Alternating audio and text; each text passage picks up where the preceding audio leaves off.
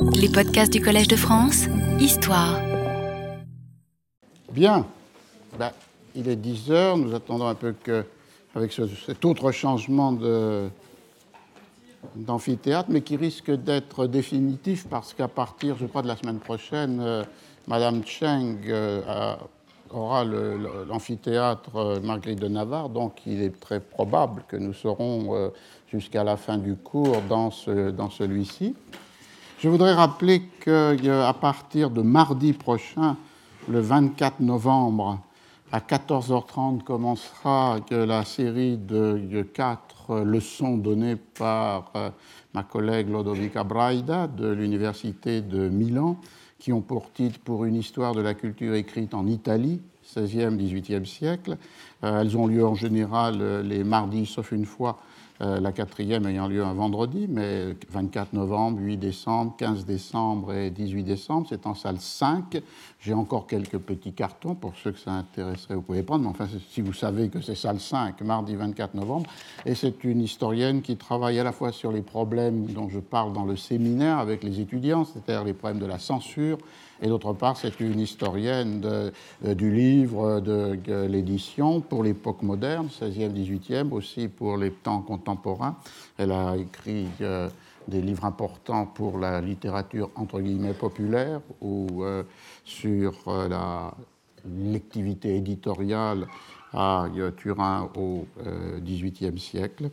et aussi sur l'auteur. Donc le séminaire, enfin ces quatre leçons sont très étroitement liées avec les thèmes du séminaire du euh, soir et avec les thèmes du cours d'aujourd'hui. Donc je rappelle Lodovica Braida, mardi 24 novembre, 14h30, salle 5. Alors aujourd'hui, je reprends le fil euh, interrompu euh, à la fin euh, du cours de la dernière semaine, qui, vous vous souvenez, a pour thème général la main de l'auteur, c'est-à-dire la question de la mise en rapport d'un texte, d'une œuvre avec un nom propre, et au-delà, la question de la présence ou de l'absence des manuscrits que l'on qualifie d'autographes, c'est-à-dire les manuscrits qui sont ceux de la main de l'auteur. Et le constat auquel nous étions arrivés la fois dernière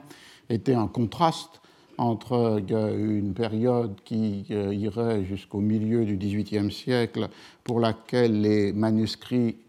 autographes, les manuscrits d'auteurs sont rares, puisqu'on les rencontre euh, soit dans des situations exceptionnelles. Dans le cas français, l'apologie du christianisme de Pascal, les annotations manuscrites de Montaigne dans un exemplaire euh, de l'édition de 1588 de ses propres essais, ou bien on les rencontre lorsque les auteurs, en fait, sont des scribes d'eux-mêmes. Euh, Pétrarque fondant cette tradition, où le contrôle sur l'écriture comme pratique euh, manuscrite doit donner le contrôle sur la circulation des œuvres, ou bien on l'a vu dans le cas que, euh, du euh, XVIe, XVIIe siècle anglais, les manuscrits de présentation qui peuvent être euh, de la main de l'auteur ou des manuscrits qui doivent assurer la circulation d'une œuvre retirée de la scène dans le cas de Middleton, Game at Chess. Ce sont des situations tout à fait spécifiques, soit parce que l'auteur est scribe, et donc ce ne sont pas du tout des manuscrits d'auteurs qui seraient semblables avec ceux que la génétique textuelle considère, c'est-à-dire des traces du processus de création, euh, esquisses, brouillons, documents, euh, états successifs de l'œuvre,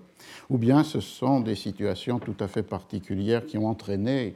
la conservation du, euh, du manuscrit d'auteur. Et le contraste est que, à partir du milieu du XVIIIe siècle, ces manuscrits d'auteurs deviennent euh, beaucoup plus nombreux, soit des manuscrits qui enregistrent, comme pour Flaubert ou euh, Zola, des étapes de, du processus de la création euh, littéraire. Je ne l'ai pas mentionné la fois dernière, mais on a les manuscrits de Montesquieu, qui sont les manuscrits de ces notes, documents, recueils euh, portant la, production euh, des œuvres.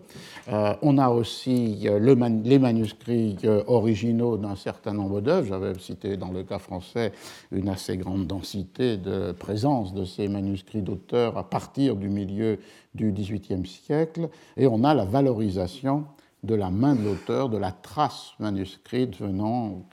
de la main même de, du créateur. Et l'idée que je vais poursuivre aujourd'hui était que cette mutation n'est pas liée au hasard de la conservation des archives, qui seraient plus nombreuses pour une période plus récente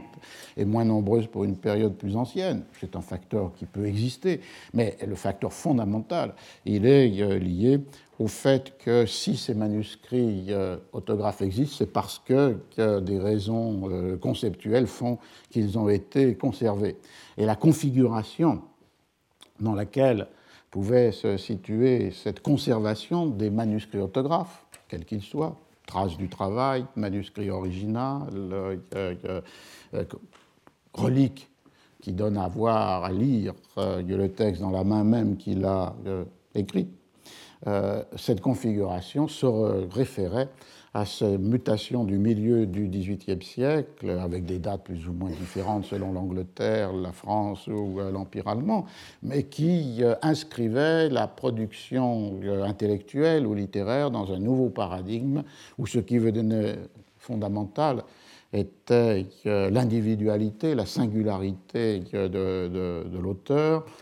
l'originalité de l'œuvre et la propriété sur l'œuvre qui était assignée à son auteur et qui pouvait être transmise au libraire éditeur qui euh, l'avait euh, acquise euh, par cette relation avec l'auteur. On a donc du coup une conséquence à cet ensemble de notions, c'est le fait de ce que les juristes anglais désignaient comme l'œuvre littéraire, la composition littéraire en tant que chose, chose immatérielle. Ce paradoxe qui fait que, le texte écrit est bien une chose, et une chose qui peut être démultipliée par euh, les éditions, euh, et en même temps que son essence est immatérielle, puisque l'identité de l'œuvre reste euh, identique à elle-même, quelle que soit la forme de sa publication. C'est le fondement du copyright à partir du XVIIIe siècle. Ce qui fait que la seule trace visible de cette chose immatérielle que l'on rencontrerait des, sous des espèces différentes, mais avec une essence toujours euh, identique, ce sont ou c'est le manuscrit de l'auteur. Et c'est pourquoi, à partir de la seconde moitié du XVIIIe siècle, on voit la multiplication des falsifications, des manuscrits qui devraient être ceux de Shakespeare et qui sont en fait ceux de Ireland, ou bien on voit aussi que cette construction, on avait terminé avec ça, avec une euh, citation d'un titre d'un essai de Goethe, on voit la constitution par les auteurs de ce que Goethe appelait les archives du poète c'est-à-dire la volonté de conserver ces papiers, les traces du processus de création et les états successifs du texte. Arrivé là, évidemment, on ne peut pas euh, ne pas rencontrer euh, une réflexion fondamentale sur euh, qu'est-ce qu'un auteur. C'est-à-dire, est-ce que l'on doit supposer que l'auteur préexiste à l'œuvre, ou bien est-ce que c'est l'ordre du discours qui assigne un certain nombre de textes à un nom propre C'était la question posée dans une conférence tout à fait fameuse euh, donnée par Michel Foucault en 1968 à la Société française de euh, philosophie. Et le point de départ euh, théorique ou conceptuel de cette conférence, qui est maintenant réédité dans les Dix et écrits, le volume 1 euh, était euh, le suivant. Je vais faire des citations un peu longues de Foucault, mais qui me paraissent euh, tout à fait éclairantes. La première n'est pas particulièrement longue. Le nom d'auteur n'est pas situé dans l'état civil des hommes. Il n'est pas non plus situé dans la fiction de l'œuvre, il est situé dans la rupture qui instaure un certain groupe de discours et son mode d'être singulier, c'est-à-dire des discours qui sont assignés à un nom propre opposé à des discours qui peuvent circuler tout à fait avec le régime de l'anonymat. On pourrait dire par conséquent qu'il y a dans une civilisation comme la nôtre un certain nombre de discours qui sont pourvus de la fonction auteur, tandis que d'autres en sont dépourvus. Une lettre privée peut bien avoir un signataire, elle n'a pas d'auteur. Un contrat peut bien avoir un garant, il n'a pas d'auteur. Un texte anonyme que l'on lit dans la rue, sur un mur, aura un rédacteur il n'aura pas un auteur. On voit donc la distinction qui est que, l'auteur devient une fonction de certains discours opposée au fait que tous les textes ont été écrits par quelqu'un, euh, signataire, euh, garant ou euh, rédacteur. Et la conclusion de ce point clé, la fonction auteur est donc caractéristique du mode d'existence, de circulation et de fonctionnement de certains discours à l'intérieur d'une société. Alors, on a là donc une euh, distinction tout à fait euh, essentielle et qui renvoie non pas à l'évidence que quelqu'un a écrit un texte et que tous les textes ont été écrits par quelqu'un, ou renvoie pas non plus à l'évidence que tout écrivain est forcément un auteur. On voit ici des exemples où euh, la pratique de l'écriture n'entraîne pas la qualification comme euh, auteur. On est donc devant une assignation de l'œuvre ou du texte au nom propre ou du discours au euh, nom propre comme résultat d'une série d'opérations qui ont pour but de donner cohérence et unité à un ensemble de textes qui deviennent une œuvre. Et ces processus sont évidemment euh, liées à un certain nombre de euh, décisions qui euh, feront l'objet de, de, mon analyse. Ce sont des processus à la fois de sélection et d'exclusion. Lorsque Foucault voulait résumer les caractéristiques pour lui de la fonction auteur, vous voyez, l'essentiel était de se mettre à distance d'une évidence immédiate mais euh, fallacieuse, qui serait de penser que l'auteur existe avant l'œuvre. Et lorsqu'il voulait repérer quelles étaient les caractéristiques de cette fonction auteur comme fonction du discours, euh, il résumait son argument de la façon suivante. La fonction auteur est liée au système juridique et institutionnel qui en sert, détermine, articule l'univers des euh, discours. Donc, c'est-à-dire ici le fait que ce que l'on pouvait évoquer pour le XVIIIe siècle, l'assignation comme propriété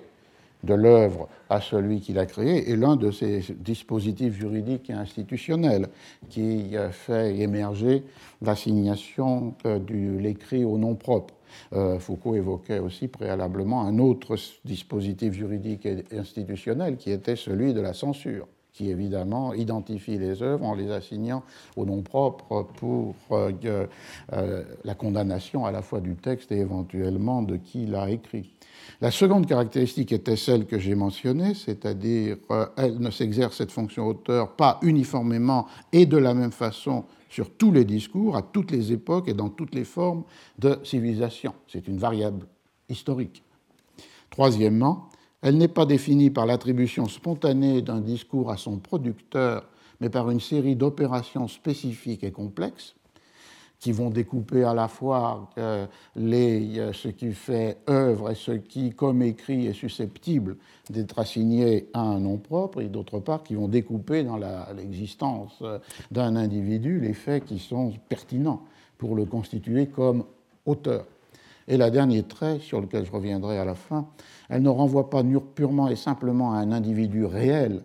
elle peut donner lieu simultanément à plusieurs égaux, à plusieurs positions sujets, que des classes différentes d'individus peuvent venir occuper. À partir du moment où il y a une fonction auteur, ce que vise la Foucault, c'est le fait qu'elle peut être occupée par euh, des acteurs du processus de publication qui ne sont pas forcément l'auteur du texte. Euh, il y a de nombreuses éditions à la fin du XVe siècle dans lesquelles le mot auteur désigne le libraire éditeur. Antoine Vérard était euh, très souvent présent dans les propres livres qu'il qu'il publiait comme auteur, au sens que c'est lui qui euh, euh, tenait la totalité du processus qui fait qu'un texte devient un livre. Donc la position d'auteur existe, mais elle est ici occupée par euh, non pas celui qui a écrit le texte, mais celui qui a édité l'œuvre. Dans le castillan du, XVIe, XVIIe siècle, la autor de comedias n'est jamais le poète ou l'écrivain de la pièce il est toujours euh, celui qui, euh, à la fois a acquis le manuscrit, a euh, loué le choral pour la représentation, a engagé la troupe, a décidé sur le décor ou sur les costumes. Donc le mot auteur, non pas toujours, peut-être j'exagère, on pourrait le trouver lié avec le, nom du dramaturge, mais plus fondamentalement désigne cet euh, organisateur du spectacle de la même façon qu'il désignait l'éditeur du livre. Un livre est plus qu'un texte et une représentation de théâtre est plus qu'une pièce. Donc on a, on a cette idée-là que la position auteur peut être occupée par des acteurs sociaux qui ne sont pas les, ceux qui ont bah, celui qui a écrit le texte. Il y a d'autre part dans cette même phrase un deuxième élément qui est que dans le texte lui-même, tout le monde le sait, la position de l'auteur peut être disséminée entre plusieurs jeux. Le jeu du narrateur dans une fiction euh, n'est pas identique au jeu de l'auteur. Et de là, tous les débats, dont certains récents, sur savoir si l'on doit lire des fictions où un jeu apparaît comme étant, d'une manière directe ou indirecte, des autobiographies et l'indécision de cette attribution du texte à un jeu narrateur qui est fictionnel ou à un jeu euh, empirique qui serait celui qui a écrit le, euh, le texte. Donc les opérations auxquelles se réfère Foucault sont donc des opérations, euh, comme il le dit, complexes et, et, spécifiques. La première est évidemment celle qui vise à séparer à l'intérieur de tout ce qu'un individu a écrit ce qui peut être euh, assignable à la fonction auteur. Quelque part, il parle, euh, Foucault évoque les millions de traces écrites par euh, un, individu ou laissées après sa mort, et qu'est-ce qui peut être découpé à l'intérieur de cet ensemble comme étant l'œuvre et donc comme étant la, la condition pour que l'individu devienne auteur, mais auteur de ce corpus particulier à l'intérieur de toutes les traces écrites qu'il a pu laisser. La deuxième, euh, le deuxième élément, c'est évidemment euh, qu'est-ce qui est découpé à l'intérieur des milliers ou millions d'actions, si tant est qu'on pourrait les reconstituer d'une vie individuelle, comme pertinente pour euh, construire la figure de l'auteur ce sont des euh, traits théoriques ou conceptuels, mais qui ont des traductions immédiates. C'est-à-dire, quand vous éditez les œuvres, euh, j'y viens à l'instant, d'un auteur, qu'est-ce qui fait la limite entre ce qui est considéré comme euh, entrant dans l'œuvre et ce qui va être laissé de côté? Et d'autre part, pour la caractéristique des traits qui, dans une vie, sont pertinents pour définir une fonction, une position d'auteur, euh, c'est là le choix de toutes les formes des euh, biographies euh, littéraires qui peuvent découper ou ignorer ou porter attention plus spécifiquement sur telle ou telle dimension de l'expérience, de la psychologie, de l'état social, etc. Donc la question que je voulais poser, c'est quand on a des archives littéraires, soit constituées par le poète lui-même, comme disait Goethe, soit constituées à partir de la conservation des traces du processus d'écriture et telles qu'on les rencontre aujourd'hui dans ces archives littéraires que l'on a évoquées, à Marbach, à, Limec, euh, à Reading, et il y a aussi l'équivalent pour euh, euh, l'Italie. Qu'est-ce qui change dans ces opérations lorsque ceux qui les opèrent ont ou disposent de ces archives littéraires? Alors la, première conséquence, c'est évidemment de rendre plus compliqué cette délimitation de l'œuvre à l'intérieur de euh, la euh, production écrite, de rendre plus compliqué ce que euh, Foucault évoquait ici, c'est-à-dire où fait-on passer la frontière entre ce qui relève de l'œuvre et ce qui n'en relève pas. Je cite Foucault. Si un individu n'était pas un auteur, est-ce qu'on pourrait dire que ce qu'il a écrit ou dit, ce qu'il a laissé dans ses papiers, ce qu'on a pu rapporter de ses propos, pourrait être appelé une œuvre?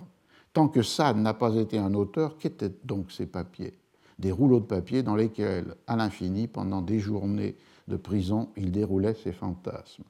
Mais supposons qu'on ait affaire à un auteur. Est-ce que tout ce qu'il a écrit ou dit, tout ce qu'il a laissé derrière lui, fait partie de son œuvre. Problème à la fois théorique et technique. Quand on entreprend de publier, par exemple, les œuvres de Nietzsche, où faut-il s'arrêter? Il faut tout publier, bien sûr, mais que veut dire ce tout Tout ce que Nietzsche a publié lui-même, c'est entendu. Les brouillons de ses œuvres, évidemment. Les projets d'aphorisme, oui. Les ratures également, les notes au bas des carnets, oui. Mais quand à l'intérieur d'un carnet rempli d'aphorismes, on trouve une référence, l'indication d'un rendez-vous ou d'une adresse, une note de blanchisserie, œuvre ou pas œuvre. Mais pourquoi pas, et cela indéfiniment, parmi les millions de traces laissées par quelqu'un après sa mort, comment peut-on définir une œuvre? Vous voyez que là, Foucault raisonne sur deux registres. L'un qui est de considérer que des écritures ordinaires prennent de l'importance parce que des œuvres qui ne sont pas ordinaires ont qualifié un écrivain comme auteur, et à partir de ce moment-là, ce qui pour un individu qui n'est pas qualifié comme auteur serait sans importance euh, euh, historique, même si ça peut être un matériau pour les historiens, euh, devient transformé. Et d'autre part, l'exemple de Nietzsche euh, et qui commence avec les œuvres publiées, qui va dans le sens de la génétique textuelle en disant bien sûr, si on publie les œuvres de Nietzsche, il faut publier aussi euh, les euh, esquisses, les brouillons, les aphorismes et les ratures, et qui ensuite débouche sur cette idée que dans des recueils manuscrits laissés par Nietzsche, qui sont des matériaux pour le processus de création intellectuelle, si l'on rencontre des textes qui apparemment sont très éloignés, que faut-il décidé. Et on voit là, évidemment, la, variation historique de ce découpage et le fait qu'elle est rendue plus complexe ou plus dense lorsque, justement, sont conservés ces carnets, ces brouillons, ces esquisses et ces écrits ordinaires. Le cas, évidemment, ne se pose pas, ou du moins pas dans cette même manière, pour euh, Cervantes ou Shakespeare ou Molière, pour lesquels la question des millions de traces écrite, laissée par l'individu après sa mort, n'a pas de sens, puisqu'il y a quelques lettres de Cervantes, aucun document orthographe euh, de Shakespeare, sauf peut-être son testament avec les deux écritures que euh, j'évoquais, et pour Molière, euh, rien. Donc, on est devant une, une question qui me paraît extrêmement importante dans la mesure où Foucault va euh, ajouter que non seulement cette définition d'une position d'auteur directement liée à un certain ordre du discours et dans cet ordre du discours à certains genres, euh, non seulement est un objet qui euh, est posé comme problématique pour ceux qui décident des frontières des œuvres et des assignations d'auteurs, mais elle est aussi une contrainte qui, euh, ou une chance, qui s'impose aux auteurs eux-mêmes. Et dans la conférence inaugurale au Collège de France, qui reprend pour partie les thématiques en les étendant de euh, cette conférence Qu'est-ce qu'un auteur euh, il évoque ce point-là, c'est-à-dire non pas les traces laissées comme un objet pour la critique ou l'édition, mais la position d'auteur comme le modèle de plus en plus occupé à partir du XVIIIe siècle par l'écrivain et non pas par l'éditeur, comme je l'évoquais pour le temps des incunables, euh, sur les auteurs eux-mêmes ou sur ces, ceux qui écrivent et qui euh, s'inscrivent tout naturellement dans la position d'auteur. Ce passage donc de, de l'ordre du discours. Je pense que depuis une certaine époque au moins, l'individu qui se met à écrire un texte à l'horizon duquel rôde une œuvre possible, reprend à son compte la fonction auteur. C'est-à-dire qu'il incorpore ces caractéristiques qui ont été construites finalement par un ordre. Ce qu'il écrit et ce qu'il n'écrit pas, ce qu'il dessine même à titre de brouillon provisoire, comme esquisse de l'œuvre, et ce qu'il laisse va tomber comme propos quotidien, tout ce jeu de différence est prescrit par la fonction auteur tel qu'il la reçoit de son époque ou tel qu'à son tour il la modifie car il peut bien bouleverser l'image traditionnelle qu'on se fait de l'auteur, c'est à partir d'une nouvelle position de l'auteur qu'il découpera dans tout ce qu'il aurait pu dire, dans tout ce qu'il dit tous les jours, à tout instant, le profil encore tremblant de son œuvre. C'est-à-dire l'imposition d'une catégorie, effectivement, qui euh, euh, va donner un cadre pour la pratique d'écriture avec euh, à ceux qui euh, ont euh, l'aspiration à être reconnus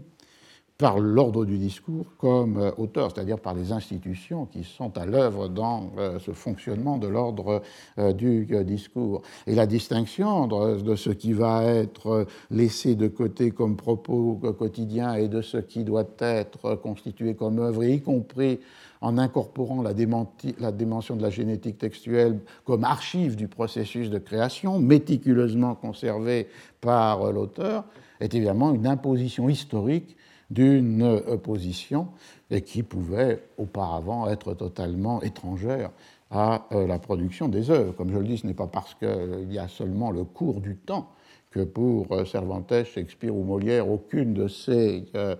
brouillons provisoires, esquisses de l'œuvre ou profils encore tremblants de, l'écriture n'ont laissé de, de traces. C'est parce que la position d'auteur qui à ce moment-là est définie n'implique pas la constitution des archives du poète et n'implique pas nécessairement que les critères de singularité, originalité et propriété façonnent, délimitent euh, euh, le lieu et la pratique de euh, l'écriture. Le point intéressant ici est, que,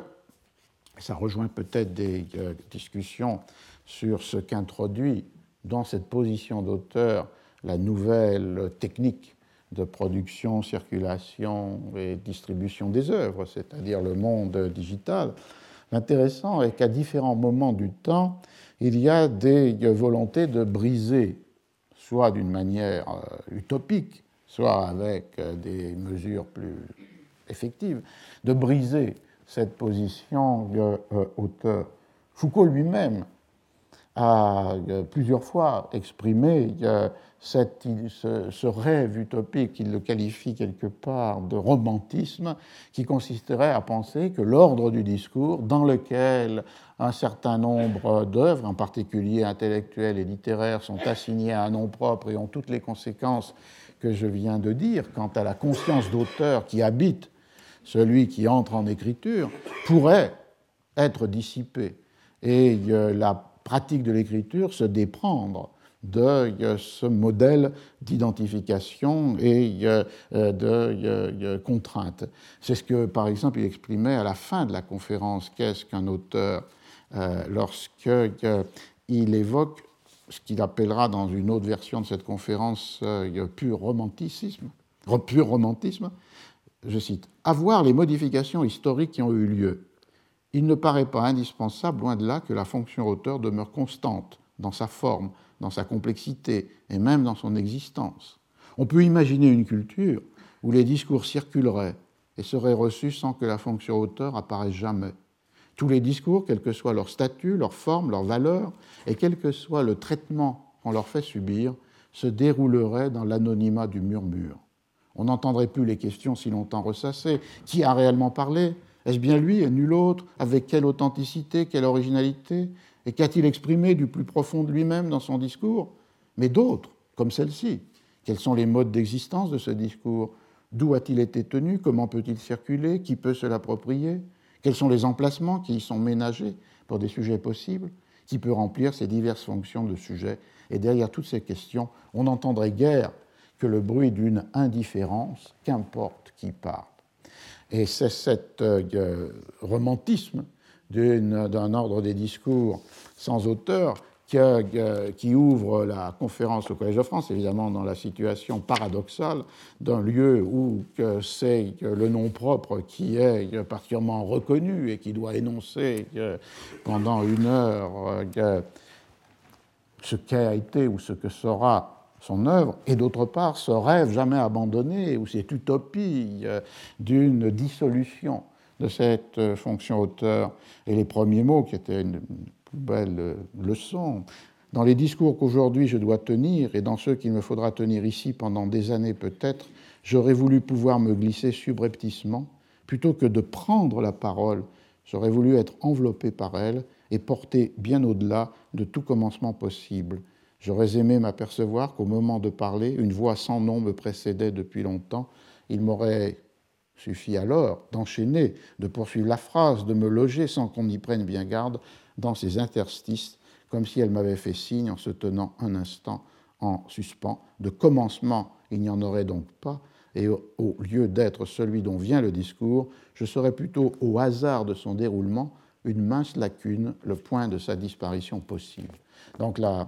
l'expression dans cette tension, dans ce paradoxe euh, spectaculaire, à la fois de ce qu'impose l'ordre du discours contemporain, sans doute cristallisé à partir du XVIIIe siècle, et d'autre part euh, cette utopie romantique d'un euh, discours sans auteur. C'est un thème très profond, cette euh, volonté de briser. Il se rencontre dans toutes les utopies l'idée d'une voix unique, d'un discours dans lequel, sans attribution des euh, écrits ou des euh, paroles viennent s'inscrire, une forme magnifique de cette, euh, réalité. On la rencontrerait dans Borges, dans une des fictions qui s'appelle Ugbar, clone Orbus Tertius. C'est une fiction dans laquelle est imaginé avec deux échelles, là, puisque Ugbar est un pays inexistant, mais qui a produit euh, des euh, fables, des légendes et des mythes. Et un de ces mythes est euh, d'avoir imaginé une entière humanité ou une entière planète qui s'appelle Kleun. Et dans cette, sur cette planète, comme l'écrit Borges, il y a de très nombreux traits particuliers, mais un d'entre eux est le suivant dans les habitudes littéraires, l'idée d'un sujet unique est également toute puissante. Un sujet unique au sens que, dans ce sujet unique se dissolvent les identités particulières. Il est rare que les livres soient signés. La conception du plagiat n'existe pas. On a établi que toutes les œuvres sont l'œuvre d'un seul auteur qui est intemporel et anonyme. La critique invente habituellement des auteurs, elle choisit deux œuvres dissemblables, disons le Tao Te King et les Mille et une nuits, les mille et une nuits, pardon, les attribue à un même écrivain, puis détermine en toute probité la psychologie de cet intéressant homme de lettres. Donc il y a une opposition entre ce, règle, ce régime de l'intéressant homme de lettres en français dans le texte espagnol, auquel on attribue par une série d'opérations qui repèrent des identités euh, et des unités entre des œuvres différentes, et ce monde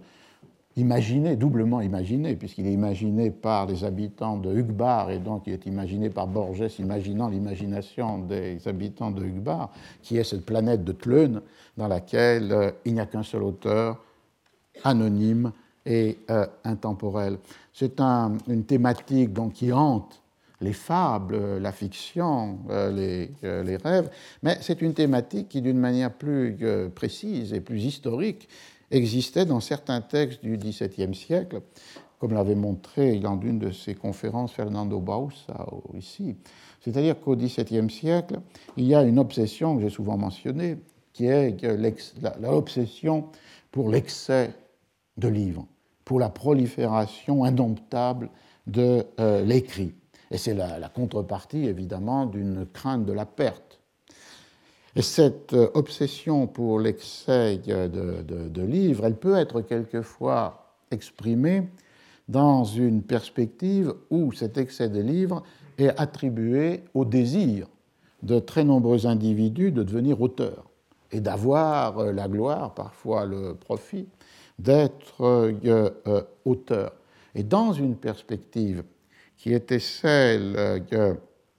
d'un certain nombre de euh, projets de réforme des sociétés, inspirés d'ailleurs très largement par une économie mercantiliste, où l'essentiel est de ne pas faire sortir du royaume des quantités d'or et d'argent pour acheter des produits qui ne sont pas produits dans le royaume lui-même. Dans cette perspective-là, l'excès de lettrés en attente d'être auteur est l'une des raisons de la ruine des États puisque euh, ces lettrés s'éloignent des activités productrices, l'agriculture, la manufacture, qui est la condition de possibilité pour que, le trésor ne soit pas dilapidé par l'achat de biens qui ne sont pas produits à l'intérieur. Il y a donc un lien très étroit entre cette visée où la puissance d'un État dépend de sa réserve en métaux précieux et donc du coup dépend de sa capacité à maintenir cette réserve est donc de développer une production nationale. On pourrait dire qu'en France, cela correspondrait au colbertisme, euh, une des variations du, mercantilisme. Et de l'autre côté, la condamnation d'un excès d'intellectuels qui sont en attente de positions euh, d'auteur et qui viennent par euh, ce détournement de leur trajectoire par rapport aux activités productrices, mettre en danger la richesse de la nation et le pouvoir du prince. Et de là, dans beaucoup de textes de propositions de réforme, en Espagne on les appellerait arbitristas, ceux qui donnent des conseils, des avis euh, au, au prince, on rencontre l'idée qu'il faut réduire cette production d'intellectuels qui, euh, pour certains d'entre eux, trouvent euh, à s'employer ou à rencontrer la gloire littéraire, mais qui, pour beaucoup d'entre eux, euh, sont ce qu'un historien anglais avait appelé les intellectuels frustrés, qui n'ont pas les positions qui correspondent à leurs espérances. Donc, de là, très souvent, la proposition de réduire le nombre des collèges, le nombre des écoles où l'on apprend à écrire, et de l'autre côté, c'est un dans quelques textes, un texte espagnol euh, que, citait Fernando Bausa du début du XVIIe siècle, l'idée qu'il faut réduire le nombre des livres en circulation en rassemblant dans des ouvrages anthologiques ce qui est utile dans cette masse d'écrits inutiles, et d'autre part que pour réduire la production à venir euh, des livres, il faut imposer l'anonymat qui va donc détourner, puisqu'il n'y aura plus de gloire à écrire, pas même de profit, qui va détourner de la carrière des lettres ceux qui du coup resteront dans soit la carrière des armes, mais plus intéressant pour cette perspective arbitrista ou mercantiliste, dans les activités productrices telles que sont euh, l'agriculture ou la euh, manufacture. Et du coup, on trouve aussi là un plaidoyer pour des raisons différentes, mais historiquement enracinées, pour la généralisation de l'anonymat et la destruction du nom d'auteur, y compris dans le cas du texte espagnol euh, pour les censeurs, puisque, comme vous vous souvenez, dans les livres du siècle d'or, les approbaciones sont publiées. Donc le nom du censeur apparaît. Et pour cet auteur, euh, c'est aussi là la recherche d'une vaine gloire de faire apparaître son nom comme ayant approuvé un texte avec euh, une assez longue justification. Et donc, si on supprime aussi le nom des censeurs, l'anonymat radical de tous ceux qui participent à la production du livre, on aura une raréfaction du, euh, de cette production du livre. Et donc, l'anonymat est ici situé finalement un peu dans, cette, euh, dans la même perspective, pour des raisons tout autres, dans la même perspective que la perspective dans laquelle Foucault situe la fonction auteur dans l'ordre du discours, puisque ce texte est habité par l'idée que dans toutes les sociétés, mais avec des modalités différentes, il existe une tension entre une irrésistible euh, prolifération des discours et de l'autre côté les dispositifs qui visent à les raréfier. Cette tension entre prolifération et raréfaction des discours est au cœur même de euh, l'ordre euh, du discours, et c'est la modalité euh, foucaldienne de cette inquiétude que j'évoquais ici, historiquement fondée. Alors cette tension, elle peut évidemment aussi porter sur les œuvres elles-mêmes, la définition de l'œuvre elle-même et euh, d'autre part être modifiée par l'existence ou non des archives littéraires, de la présence de la main de l'auteur. Et le cas qu'il prend de Nietzsche est tout à fait symptomatique, puisqu'ici il le situe dans le processus de prolifération infinie du discours. Pourquoi pas? L'œuvre est l'ensemble euh, des écrits, même ceux qui paraisseraient le plus éloignés qui paraîtrait le plus éloigné d'une construction euh, intellectuelle ou, philosophique euh, que les aphorismes, les brouillons, les notes, les esquisses, les œuvres publiées, et puis finalement l'ensemble des papiers. Tout fait œuvre. Et le paradoxe, c'est que c'est justement dans le cas de Nietzsche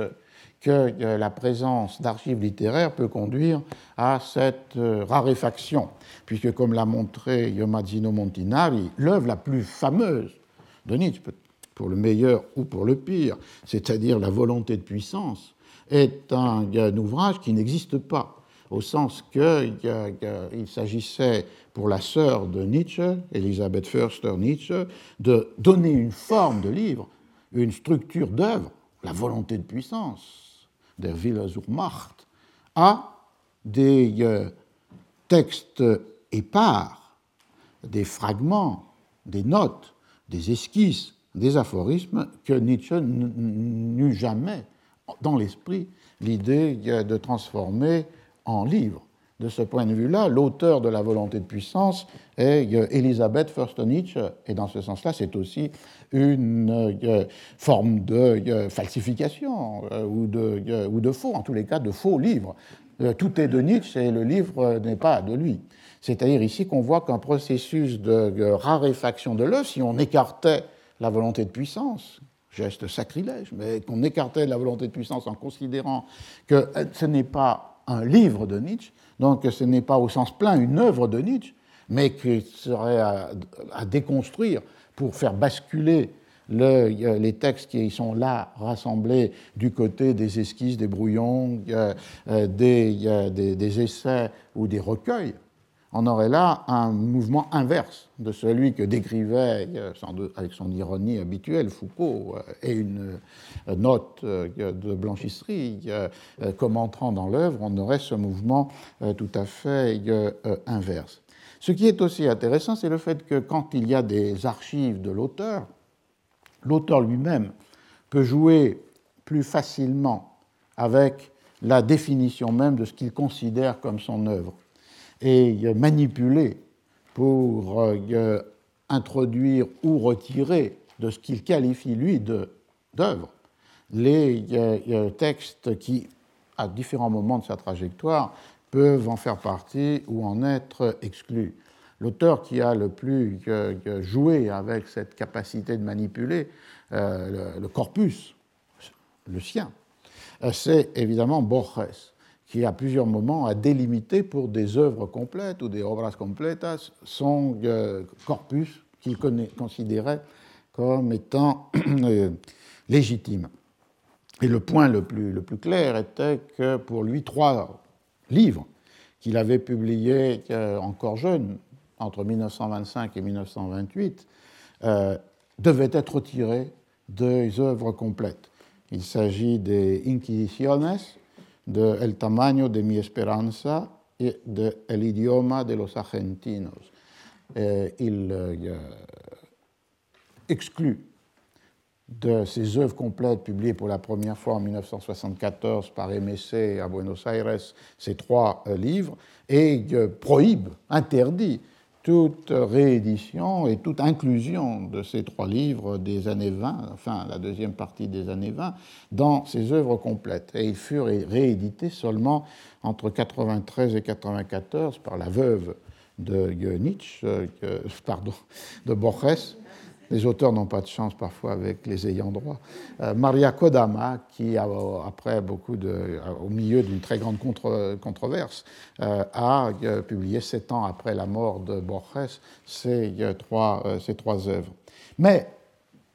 on le voit lorsque Nietzsche intervient directement une seconde fois pour définir le contour des œuvres complètes, c'est avec un paradoxe qui ne pouvait que lui plaire, pour l'édition de la Pléiade, et euh, en accord avec l'éditeur, euh, qui est aussi le traducteur d'un certain nombre de textes, Jean-Pierre Bernès. Et les, prologues de l'édition de la euh, Pléiade sont extrêmement intéressants parce qu'il y a d'une part cette remarque de Bernès dans son introduction Jusque-là, Borges ou Borges entreprenait les éditions de ses œuvres complètes pour supprimer des périodes et des pans entiers de sa production. Tout au long de sa vie, il a détruit et brûlé, il a érigé l'Inquisition en système d'écriture. Donc l'auteur comme inquisiteur de lui-même, supprimant, brûlant, destruisant,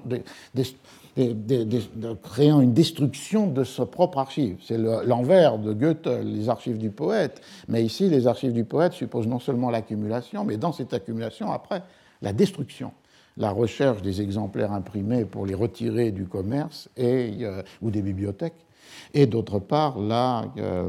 la, la, suppression dans les œuvres complètes d'un certain nombre de textes. Mais l'ambivalence est claire, puisque d'un autre côté, Et si cette édition en français des œuvres de Borges, évidemment, ne reprend pas les trois livres retirés Inquisiciones, tamaño de mi esperanza et l'idioma de los argentinos. Euh, D'un autre côté, c'est parce que Borges avait conservé euh, de nombreuses euh, traces de, sinon son écriture, mais au moins ses publications, les premières éditions des poèmes, les recensions qu'il a écrites pour de très nombreux journaux ou magazines en Argentine, qu'il peut définir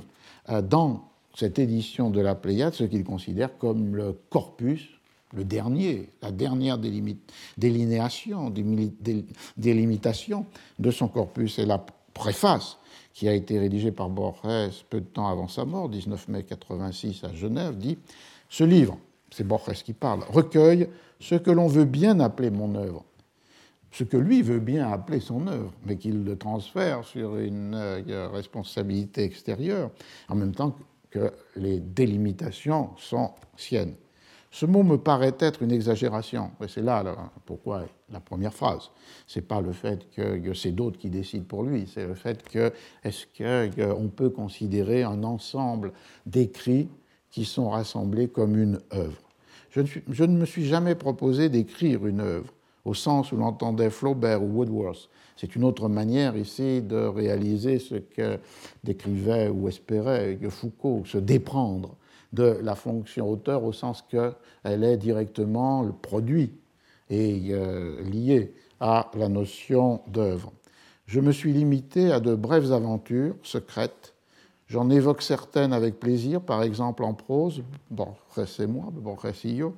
et en vers, Everness, peut-être en raison de son vaste et terrible titre. Il n'est pas impensable qu'une anthologie de l'avenir répète ces pièces, mais je n'ai jamais été préoccupé par la valeur ou par la somme de ces exercices. Chaque ligne du texte a été écrite pour satisfaire à l'urgence du jour, et son écriture m'a procuré un bonheur dont je suis toujours reconnaissant. L'idée que la pratique d'une écriture qui se euh, euh, vouait fondamentalement à l'écriture euh, de compte rendu, ou ce qui pouvait apparaître comme des recensions, à l'écriture de formes très brèves, des fictions euh, très brèves, le plus souvent publiées dans les journaux, pas seulement des journaux littéraires, mais euh, la Nation, par, exemple. Donc cette écriture euh, qui est marquée par la temporalité, qui est une écriture du fragment, de la pièce brève, liée à l'urgence de, de, satisfaire la demande du journal ou de, de, la revue, ces, ces exercices, comme il dit, qui peuvent prendre la forme des fictions, n'ont jamais été pensés, du moins c'est ce qu'il affirme ici, comme pouvant faire une somme, et cette somme pouvant être qualifiée d'œuvre. C'est une forme de l'écriture qui peut, à l'inverse euh, ou à la différence du radical anonymat pour lequel parle Foucault, ou que l'on rencontre sur la planète de Tlön, euh, à l'inverse de ce radical anonymat, c'est une autre forme, d'une certaine manière, de se déprendre des catégories dominantes de cet ordre du discours qui impose l'œuvre comme totalité et qui euh, désigne du coup que l'auteur, à partir de, à partir de l'œuvre, dans le cas qu'on vient de lire, euh, pour Borges, l'écrivain préexiste au texte et donc du coup, finalement, il ne fait pas œuvre alors que la mécanique qui fait l'auteur est celle où l'œuvre le désigne comme, euh, tel. On voit donc le, jeu possible sur euh, la fonction auteur, la catégorie d'œuvre et euh, le corpus de texte que l'auteur lui-même est capable de rassembler. Et dans cette édition de la Pléiade, il y avait beaucoup d'articles de journaux ou de recensions dans les journaux qui avaient disparu des œuvres complètes antérieures et sans doute euh, indiquées par ou conservées par Borges pouvaient entrer dans, euh, dans, le volume. Et de l'autre côté, comme le disait Bernès, la destruction est la condition de cette délimitation, le retrait des œuvres, des œuvres complètes, voire même leur, euh, leur destruction. Du coup, on a là une des premières conséquences sur la, la réflexion d'aujourd'hui de la présence de cette euh, fonction d'auteur portée par la présence d'archives euh, littéraires. La question que l'on peut poser, je vais terminer cette première séquence avec cela, c'est quel est l'effet rétrospectif de ces manières de penser qui supposent la présence d'archives littéraires lorsqu'elles sont transportées sur des œuvres ou des auteurs qui ont été euh, produites ou qui ont vécu dans des temps où le manuscrit autographe n'est que très rarement euh, existant. Et il y aurait là à repérer un effet sur des disciplines ou des pratiques qui euh, sont liées avec des œuvres des 16e ou 17e siècle, de euh, ces manières de penser, de ces concepts, de cette configuration de concepts qui naissent avec le 18e siècle. Le premier effet, je crois, et qu'on verrait tout à fait au sein des disciplines les plus techniques, comme l'est la bibliographie matérielle ou bibliographie euh, analytique, un protocole de description des objets imprimés qui a été établi sous le titre de New Bibliography euh, dans les années 40 euh, en Angleterre, aux États-Unis, euh, ensuite repris avec de fortes traditions en Australie, en Nouvelle-Zélande, et qui part de l'analyse des exemplaires pour en donner la description la plus codifiée possible, pour en comprendre la structure euh, matériel et qui, à partir de cette description bibliographique des euh, exemplaires, peut euh, remonter vers les éditions et en tenant compte effectivement aussi de la variation des exemplaires à l'intérieur d'une même édition pour le monde de l'imprimerie de Gutenberg jusqu'au début du XIXe siècle, et d'autre part euh, la possibilité à l'intérieur d'une émission, d'une édition, d'avoir plusieurs émissions, c'est-à-dire par exemple avec le même texte mais une page de titre qui est changée, ou bien un cahier qui est substitué à un autre cahier. Euh, l'édition est toujours définie dans son unité, mais on peut parler de différentes familles d'exemplaires et qui ont été appelés issues ou émissions euh, euh, en, français. C'est donc une discipline fondamentale, fondamentale pour l'établissement de bibliographie, fondamentale pour l'établissement de catalogues et fondamentale pour la compréhension du processus de publication euh, des œuvres. Et le point le plus frappant est que cette discipline qui s'est cristallisée autour des problèmes infinis des éditions euh, shakespeariennes, mais qui les a débordées pour d'autres auteurs et d'autres langues pour le XVIe, XVIIe siècle, qui ne peut travailler pratiquement qu'avec des euh, objets imprimés, les très rares exceptions, et d'ailleurs souvent récusées dans leur pertinence par les euh, plus orthodoxes des bibliographes, étant des archives d'imprimerie qui sont très rares, comme je l'ai dit au début de ces deux, de ces deux cours, et qui permettent quelquefois, mais très rarement, de comparer les objets publiés par un atelier dans leur description morphologique et d'autre part euh, les traces du processus de travail dans l'atelier, l'organisation du travail par exemple entre les compositeurs et les, euh, les pressiers, le fait que dans un atelier ne travaille presque jamais sur un seul livre mais qu'il euh, y a la production en même temps de plusieurs livres et aussi d'ailleurs d'objets imprimés qui ne sont pas des livres. Donc toute cette analyse est possible, mais très rare. Le cas majestueux ayant été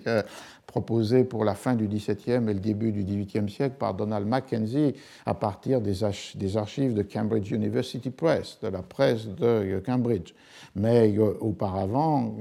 presque rien n'est conservé. Donc, c'est une discipline qui est fondamentalement une discipline qui ne peut manier, analyser, étudier un processus de publication, voire un processus d'écriture, qu'avec les objets imprimés. Et pourtant, son obsession est l'obsession du manuscrit. C'est-à-dire, d'une part, l'obsession de l'identification du manuscrit qui aurait servi à la composition typographique, c'est-à-dire quel type de manuscrit était présent dans l'atelier typographique et qui, a était donné aux compositeurs pour composer les pages qui deviennent des formes pour l'impression des feuilles, euh, et d'autre part, au-delà, est-ce qu'il est possible d'imaginer le premier manuscrit, le manuscrit euh, autographe, le manuscrit original, The Ideal Copy Text? Et ben,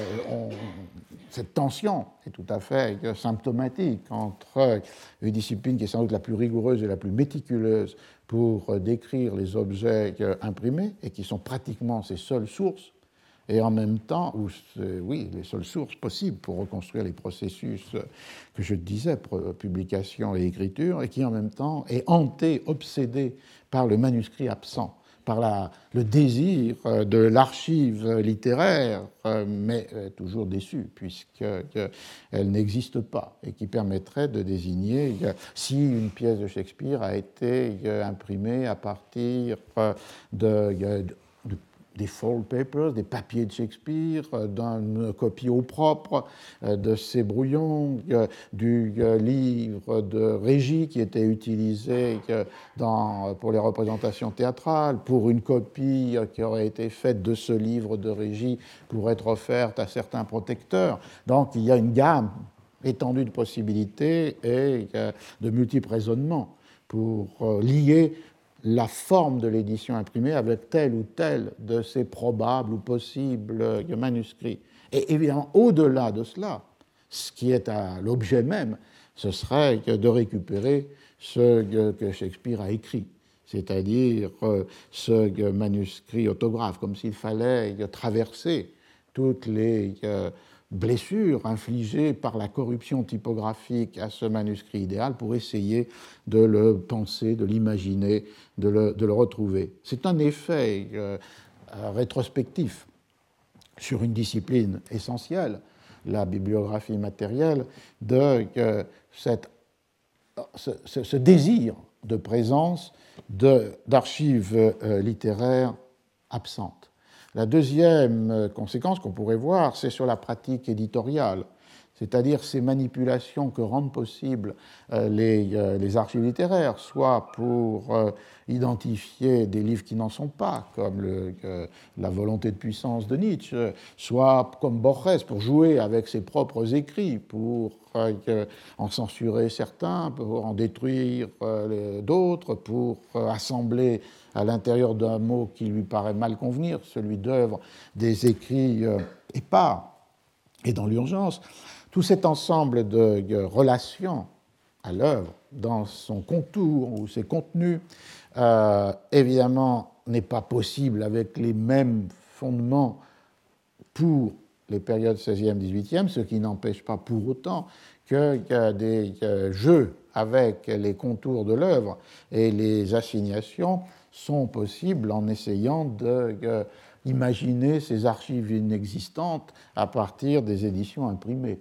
Et c'est euh, comme cela que l'on a pu voir euh, dans la critique élisabéthaine à la fois la dissémination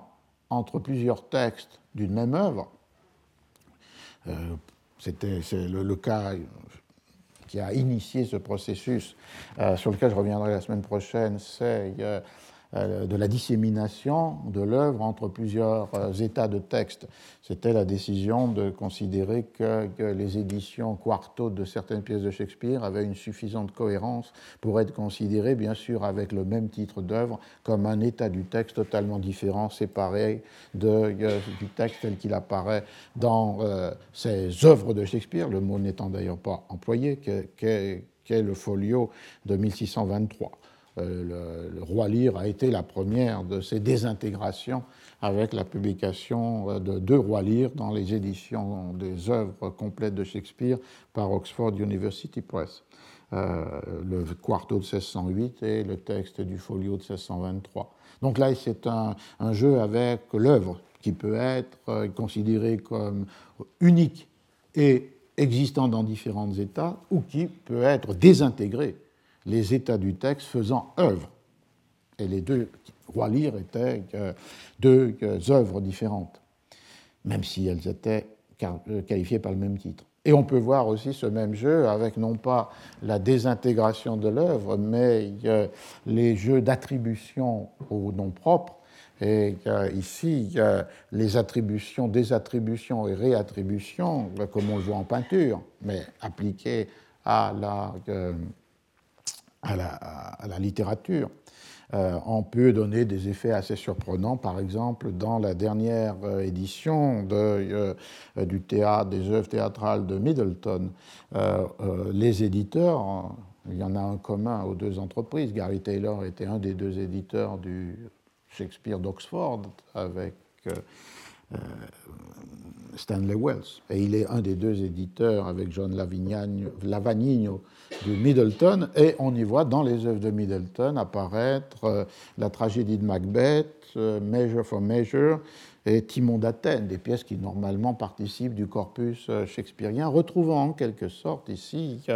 l'idée, un, qu'il y a des traces qui pourraient laisser supposer une œuvre écrite en collaboration, mais où finalement Middleton devient premier et Shakespeare collaborateur, et deux, le fait que cette euh, oscillation des attributions, les opérations complexes dont parlait, dont parlait Foucault, ont pu donner lieu dès le XIXe siècle à ce jeu d'attribution. Une pièce que j'avais commenté l'année dernière en, séminaire, euh, The Two Noble Kinsmen, les deux nobles euh, cousins, une des trois pièces écrites à la fin de sa vie par Shakespeare en collaboration avec euh, Fletcher, a pu euh, d'abord apparaître au XVIIe siècle avec les deux noms, Fletcher et Shakespeare, puis ensuite entrer dans le corpus des œuvres de Fletcher, pour en sortir et être euh, euh, réattribué euh, à Shakespeare, même si on considère qu'il y a une collaboration avec Fletcher. On voit donc que l'assignation du nom propre peut être liée soit à des caractères intrinsèques qui font que, pour des raisons poétiques, stylistiques, on a la décision d'attribution, mais elle peut être aussi liée à des conjonctures qui font que le nom propre fait l'œuvre. L'œuvre fait le nom propre, mais le nom propre fait l'œuvre. Et les, la réattribution, euh, à partir de la fin du XIXe siècle, des deux nobles cousins fondamentalement à Shakespeare, alors que pendant euh, un siècle, euh, elle, elle, était attribuée à Fletcher, pourrait être caractéristique de ce jeu. Donc on voit ces deux effets. Je vais donc garder pour la deuxième heure le troisième de ces effets, c'est-à-dire peut-être le plus important dans un sens, qui est celui de la relation entre la vie et l'œuvre. Bien. Alors je rappelle, parce qu'il semblerait que sur le site du collège, il est dit qu'il n'y a pas de séminaire aujourd'hui, mais c'est une pure invention. Euh, je fais le séminaire, simplement on serait en salle 1, puisque la salle 4 est occupée, c'est un jour de la science aujourd'hui, je crois, ou quelque chose comme cela. C'est peut-être pour ça qu'ils avaient supprimé mon séminaire. Mais donc, on peut aller normalement en salle 1 pour les étudiants et ceux qui veulent suivre ce séminaire. Je continuerai avec l'analyse de. Euh, le thème, c'est la censure et le Richard II de, Shakespeare. Euh, donc, nous reprenons avec cette troisième conséquence, non seulement euh, de, la, de la présence contemporaine des archives littéraires et de leur absence pour le XVIe, XVIIe siècle, qui peut créer l'obsession pour l'archive dans des disciplines qui ne travaillent qu'avec des imprimés, et, l'obsession pour le manuscrit, et d'autre part qui, comme je le disais, peut inciter, euh, même si les sources sont différentes, à euh, produire les mêmes effets de euh, division des œuvres ou de définition des corpus ou d'assignation à un nom propre dans leur mobilité, comme on peut le faire lorsque euh, on dispose de ces archives du contemporain. Alors la troisième euh, grande conséquence, me semble-t-il, c'est le fait que les notions que j'ai conceptuellement associées, singularité de l'auteur, originalité de l'œuvre, vont, lorsqu'elles s'appuient sur des traces laissées par euh, cette singularité, créer ce paradigme qui a dominé les études littéraires, y compris euh, dans les manuels de l'enseignement, l'homme et l'œuvre, c'est-à-dire la mise en rapport de la vie de l'écrivain avec euh, l'œuvre de l'auteur. Là encore, évidemment, la distinction analytique opérée par Foucault était tout à fait fondamentale, puisque ce n'est pas parce qu'il y a écriture qu'il y a auteur. et que cette désignation est soumise à des, des, variations historiques, alors même que l'idée que tout texte a été écrit par quelqu'un, lui, pourrait être considéré comme un invariant anthropologique, et que cette relation si puissante, il est clair qu'elle se met en place à l'intérieur de cette nouvelle définition de ce qu'est l'écriture intellectuelle ou l'écriture euh,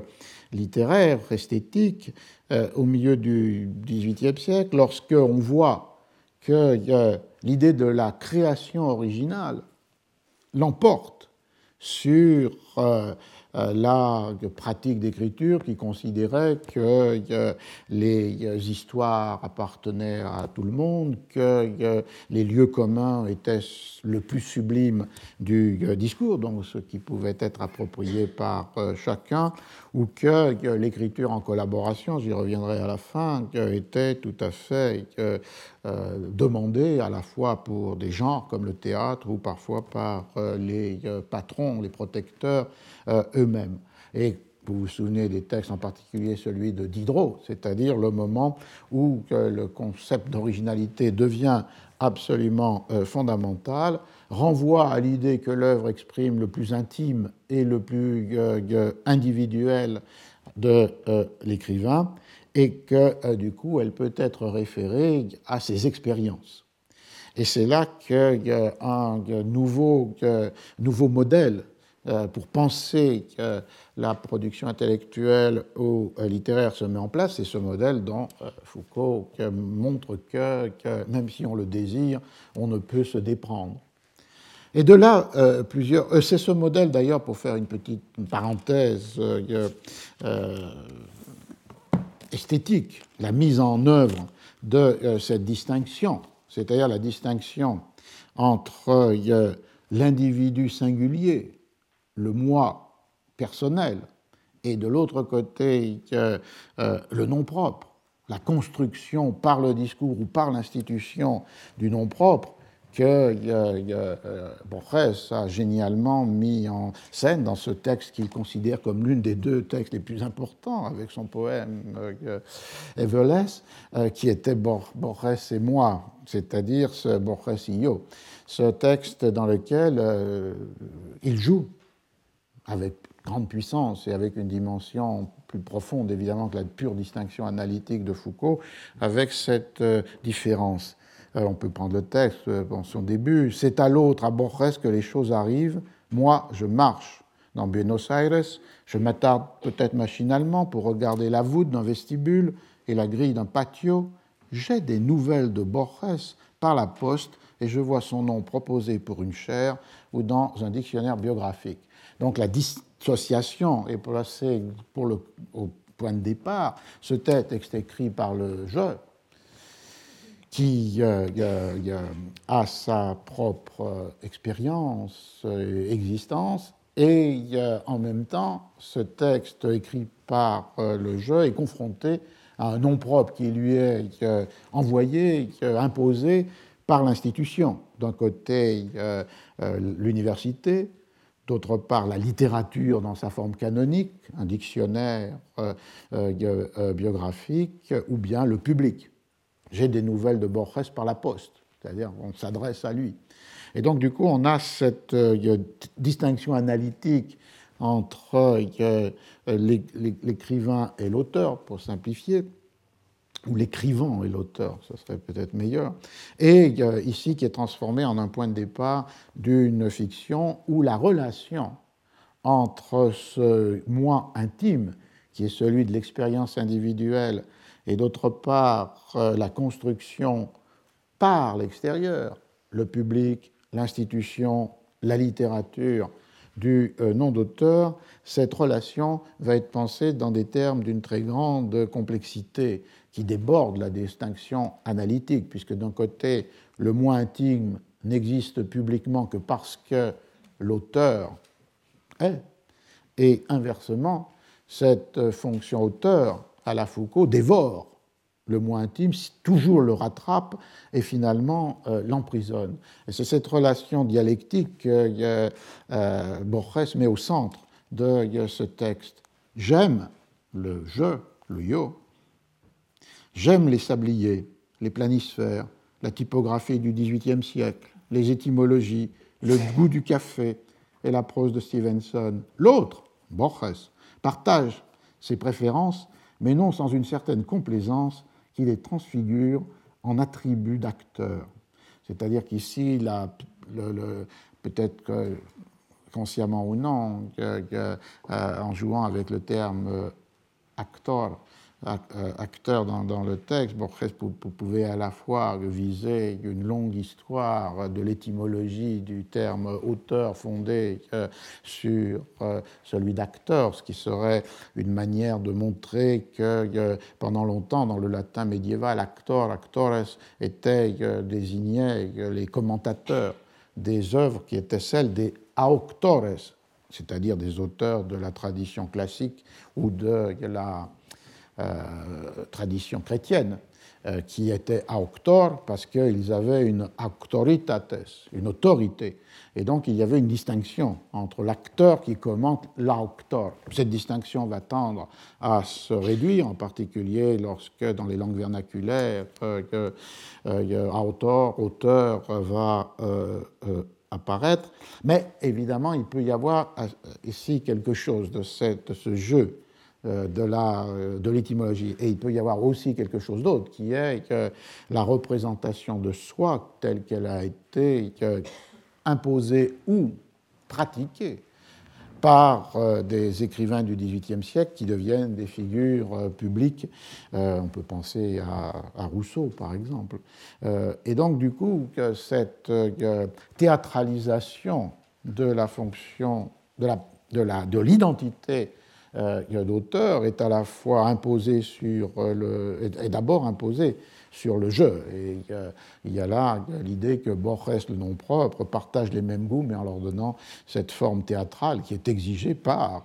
le rôle de l'auteur dans les sociétés contemporaines. Il serait exagéré de prétendre qu'il y a de l'hostilité dans nos relations. Je vis et je me laisse vivre pour que Borges puisse ourdir sa littérature, et cette littérature me justifie. Et on le mouvement. C'est-à-dire qu'évidemment, sans le moi intime, il n'y a pas de nom propre. Mais en même temps, ce nom propre est ce qui justifie l'existence de ce moi. Je confesse bien volontiers qu'il a réussi quelques pages de valeur, mais ces pages ne sauraient me sauver, sans doute parce que ce qui, lui est, euh, ce qui est bon n'appartient à personne, pas même à lui, l'autre, mais au langage et à la tradition. Au demeurant, je suis condamné à disparaître définitivement et seul quelques instants de moi pourra survivre dans l'autre. C'est-à-dire ici, euh, le déplacement sur un registre ontologique, c'est-à-dire que non seulement l'auteur non propre justifie, personnage public, acteur de lui-même, euh, justifie l'existence de ce moi qui lui donne support, mais en même temps, il peut lui assurer ce que le moi mortel euh, ne peut assurer, c'est-à-dire cette euh, euh, survivance, cette pérennité. Il y aura en quelque sorte le déplacement sur cette dualité entre le, moi mortel et l'auteur immortel de la théorie des deux corps du roi à la Kantorowicz. Le roi qui meurt comme être euh, singulier, mais qui ne meurt jamais comme dignité royale le corps politique étant immortel alors que le corps humain est vulnérable, souffrant et voué à la disparition. Euh, et donc il y, a, quelque chose là de très profond derrière cette idée de la euh, survivance qui est assurée par le nom propre, par l'auteur à ce moi euh, individuel. Au demeurant, donc, je suis condamné à disparaître définitivement et seul quelques instants de moi pourra survivre dans l'autre, c'est-à-dire ces instants de la création, de l'écriture de ces textes qu'on a évoqués tout à l'heure dans l'urgence et dans l'émiettement. Peu à peu, je lui cède tout, bien que je me rende compte que de sa manie perverse de tout falsifier et magnifier. Spinoza comprit que toute chose veut persévérer dans son être. La pierre éternellement veut être pierre, et le tigre un tigre. Mais moi, je dois persévérer en Borges, non en moi, pour autant que je sois quelqu'un. Toutefois, je me reconnais moins dans ces livres qu'en beaucoup d'autres, ou que dans le raclement laborieux d'une guitare. Et ici, l'idée même de la survivance d'un être individuel à part le nom propre de l'auteur prend une dimension plus métaphysique encore, puisqu'il y a cette parenthèse pour euh, autant que euh, je sois euh, quelqu'un, dans l'espagnol, si est alguien soy, c'est-à-dire finalement le doute même de cette existence de l'individu singulier et qui trouve finalement dans le nom propre, dans le nom d'auteur, dans Borges, la seule garantie sûre de son existence, mais une existence qui lui est donnée de l'extérieur, par l'institution, par le public, alors que le doute profond sur euh, le moi intime euh, existe. Il y a des années, j'ai essayé de me libérer de lui comme si euh, l'individu singulier voulait se déprendre de cette euh, ambivalente existence dans le nom propre. Elle est ambivalente puisque d'un côté, elle assure non seulement peut-être survivance, mais même euh, être, mais de l'autre côté, elle est un emprisonnement, elle est une dévoration, elle est une perversion des désirs, des souhaits, des pratiques, des goûts de l'individu. Il y a des années, j'ai essayé de me libérer de lui et je suis passé des mythologies de banlieue au jeu avec le temps et avec l'infini. Mais maintenant, ces jeux appartiennent à Borges et il faudra que j'imagine autre chose. C'est une allusion très ironique sur le fait qu'une fois qu'un auteur est construit, on lui attribue un genre, un style, une manière, et qu'une des voies d'essayer de s'en libérer, c'est de changer de registre mais de ce registre qui était de passer des premiers livres de Borges sur euh, les euh, afueras, les euh, banlieues de Buenos Aires, à ces réflexions plus métaphysiques sur le temps et l'infini, finalement, sont vouées à l'échec puisqu'elles sont récupérées par le nom propre, par la fonction auteur, et de nouveau la même, le même emprisonnement est répété. Ainsi, ma vie est une fuite où je perds tout et où tout va à l'oubli ou à l'autre. Je ne sais lequel des deux écrit cette page. Même ce mouvement de révolte du moi contre le Borges est euh, indécis, puisque euh, qui a écrit la page? Ce moi rebellé, rébellé, enfin qui est en rébellion contre le nom propre, ou bien finalement une partie de l'œuvre, un texte qui va s'ajouter aux autres dans euh, le corpus assigné au nom d'auteur. On a donc là une, distinction dont vous voyez, elle peut être maniée purement analytiquement, comme dans le cas de Foucault, elle peut être maniée à la fois esthétiquement et métaphysiquement, ontologiquement, dans le cas de cette formidable fiction de, Borges, mais qui a des conséquences évidemment très euh, euh, puissantes sur la manière de penser les œuvres et de les éditer, puisque à partir du moment où on considère que, à la, à la Diderot, l'œuvre est le résultat des travaux et des jours, des expériences euh, et des, des, des, labeurs et des souffrances de euh, l'individu, ce qui devient tout à fait fondamental, c'est de rencontrer ces œuvres dans la trajectoire de l'existence qui les a portées. Et de là, la volonté d'un côté de publier les œuvres qui font œuvre dans un ordre chronologique, suivant la vie de l'auteur, et d'autre part, l'apparition d'un genre qui est la biographie littéraire. Et si on prend un exemple pour incarner cette idée, c'est-à-dire le lien entre écrire la vie de l'auteur et publier les œuvres selon l'ordre déroulé, le déroulement de cette existence. Le cas de Shakespeare est tout à fait symptomatique, puisque c'est justement à la fin du XVIIIe siècle, avec un éditeur qui s'appelle Edmond Malone, M-A-L-O-N-E, que euh, ces deux opérations vont être associées. Jusqu'à Malone, il n'y a pas de biographie de Shakespeare. Il y a dans l'édition de 1709 de Nicholas Rowe une compilation d'anecdotes fondées plus ou moins sur des traditions orales recueillies euh, à Stratford-upon-Avon. Mais il ne s'agit pas du tout d'une construction d'une biographie. Il s'agit d'anecdotes qui, en général, veulent montrer que la singularité, l'exceptionnalité, de, la transgression attribuées à, Shakespeare. Et certaines de ces anecdotes circulent jusqu'à aujourd'hui. Donc il y a le passage d'un recueil d'anecdotes à l'écriture d'une biographie fondée par Malone sur la recherche des documents authentiques. Et il avait travaillé dans les archives de Stratford-upon-Avon, les euh, registres paroissiaux, les archives notariales, des archives judiciaires qui permettaient de tracer euh, quelques faits attestés euh, et authentiques de l'existence de Shakespeare. Comme il le dit, une biographie, A Life of Shakespeare, basée sur original and authentic documents. et cette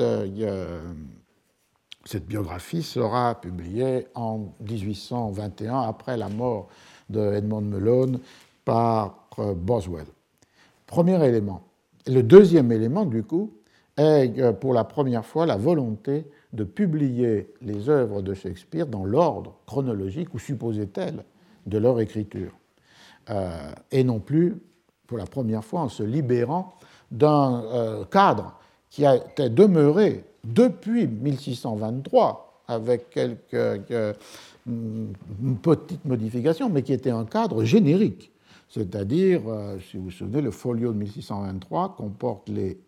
comedies, histories and tragedies. Donc, indépendamment de l'ordre chronologique d'écriture, euh, il y a une division par genre de, de. Et au XVIIIe siècle, ce sera respecté parfois avec l'introduction de la tragicomédie. Euh, mais toujours un ordre générique qui ne renvoie pas à l'ordre chronologique. Et dans son édition 1790, Melone aurait voulu le faire, mais euh,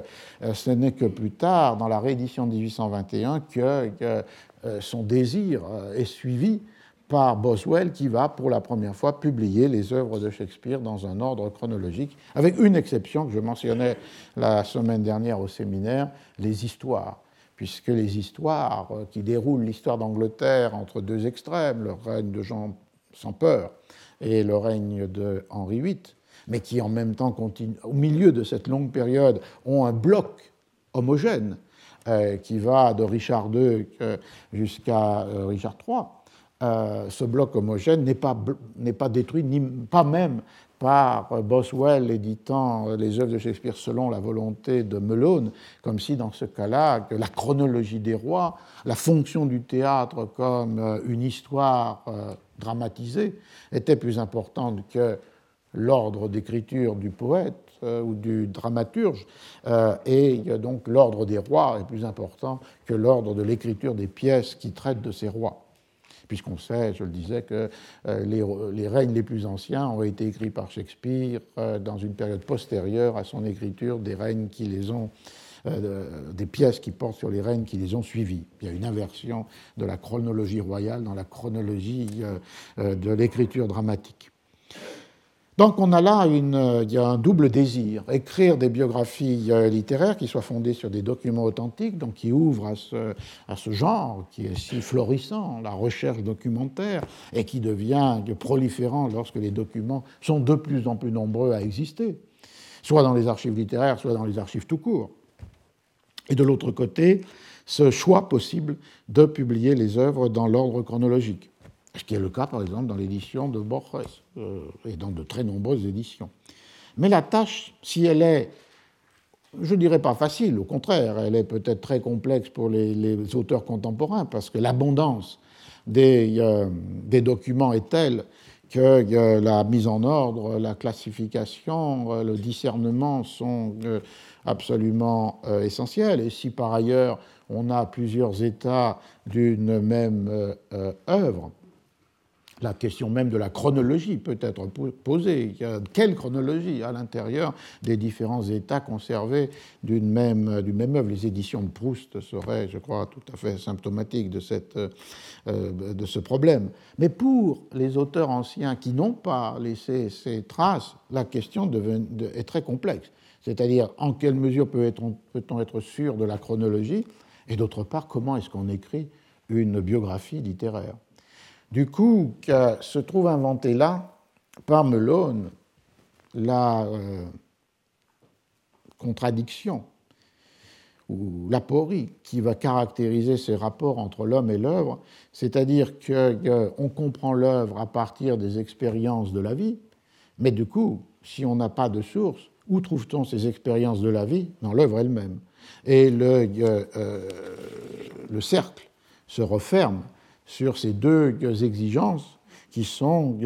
de situer les œuvres à l'intérieur de la trajectoire d'existence et de reconstituer la vie à partir euh, de l'œuvre. Euh, dans un livre magnifique sur euh, Edmond Malone, que Margareta de Grazia avait ainsi écrit, je traduis,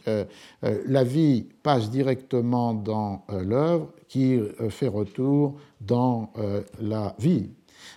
Toute les deux, vie et œuvre, étant situées sur une continuité temporelle unique. À la place d'archives euh, qui n'existent pas, les pièces pour Shakespeare ont été euh, considérées comme des sources premières pour recueillir ou donner des informations sur la vie de Shakespeare pendant ces années à Londres. Euh, le choix de l'ordre chronologique lui-même suggérait qu'il était suffisant de lire avec attention les pièces, comme si elles étaient des documents d'archives, pour comprendre, pour reconstruire la vie de Shakespeare dans sa totalité, depuis le commencement jusqu'à euh, la fin. Et donc, du coup, on a là un, modèle qui, pour euh, euh, tous ces auteurs sans archives, va rester absolument dominant. Et si vous prenez toutes les biographies de euh, Shakespeare, qui ont suivi celle de Melone publiée par Boswell en 1821, vous retrouvez la circularité de l'œuvre considérée comme document, et donc le document servant à reconstruire une vie qui est renvoyé comme condition de possibilité euh, euh, de l'œuvre les expériences les plus fondamentales euh, étant situées dans cette euh, sorte de, relation euh, dialectique. ce paradigme est tout à fait essentiel. On le trouverait par exemple dans les biographies les plus récentes. Un exemple symptomatique serait, malheureusement jamais traduit en français, la magnifique biographie de Shakespeare par Stephen Greenblatt, Will in the World, euh, qui est un jeu à la fois sur William dans le monde et la, volonté, de, la volonté de puissance dans le, dans le monde, euh, et qui est euh, une, très belle biographie, mais qui évidemment non seulement est obligé de procéder comme je le disais là, c'est-à-dire de reconstruire des expériences qui sont supposées être la condition de possibilité des œuvres à partir des œuvres elles-mêmes, et de l'autre côté, qui, dans ce cas-là, pose un point encore plus euh, radical de difficulté ou de déséquilibre, parce que euh, Stephen Greenblatt est un des initiateurs, un des fondateurs d'un courant critique qui se qualifie comme New Historicism, c'est-à-dire qui essaye de penser le processus qui fait que les œuvres esthétiques sont construites à partir d'un déplacement pour produire un effet littéraire de euh, discours ou de pratiques ou d'expériences du monde social. Et le New Historicism est fondé sur cette idée d'une appropriation, déplacement, négociation de discours et de pratiques qui sont ordinaires dans le monde social et qui sont donc connus, partagés par euh, les auteurs et les euh, spectateurs, par les acteurs et, leur, et leur public, mais transfigurés par euh, la création esthétique qu'il est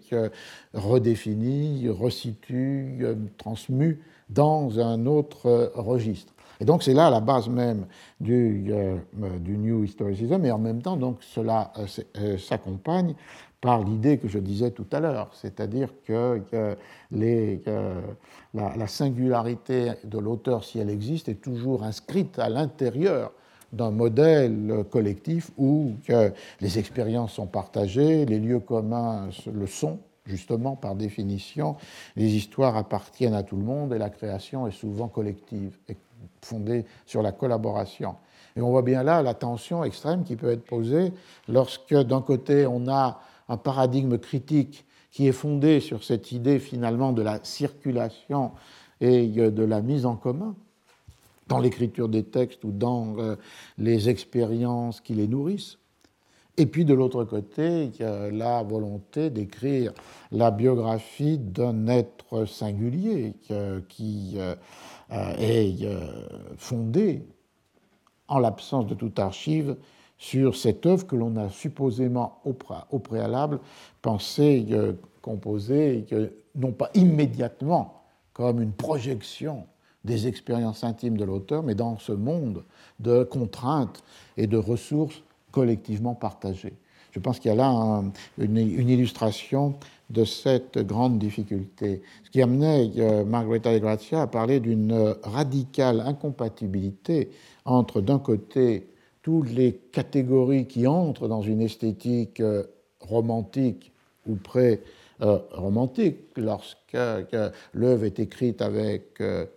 la, vie, et lorsque l'œuvre est dans son immatérialité rendue visible seulement par ce qu'il y a de plus singulier, c'est-à-dire la main de l'auteur, et d'autre part un régime préalable de circulation et de production euh, textuelle qui euh, ne considérait pas comme premier cette assignation à la singularité individuelle, au moins pensée en des termes de l'intimité de l'expérience. Évidemment, la singularité peut se mettre à l'intérieur du réemploi de formules de, lieux communs, d'histoires employés par d'autres. Et, ça ne pas nier l'idée qu'il y a là une invention possible, mais une invention qui est à l'intérieur d'un paradigme dominé par l'imitation ou par la mise en commun ou par le, euh, le partage. Euh, ce qui amènerait évidemment à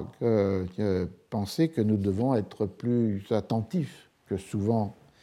euh, nous ne le sommes à cette discontinuité. Et du coup de réfléchir sur les archives littéraires en pensant aux conditions conceptuelles qui les ont rendues possibles et d'autre part en pensant aussi aux effets rétrospectifs ou rétroactifs que leur existence peut avoir sur la compréhension des œuvres qui leur sont antérieures, mais une compréhension qui doit se garder euh, d'une euh, assimilation ou d'un contresens. Ou en tous les cas, de ce qui pour les historiens est grave, c'est-à-dire euh, la perte de la perception de la différence des temps. Alors, pour conclure, deux sortes de, de codas ou de notes finales qui prolongeraient cette réflexion d'aujourd'hui, inscrite à l'intérieur de la double référence, vous l'avez vu, à Foucault et à, Borges. La euh, première serait d'exploiter ce que, cette dernière caractéristique que Foucault reconnaissait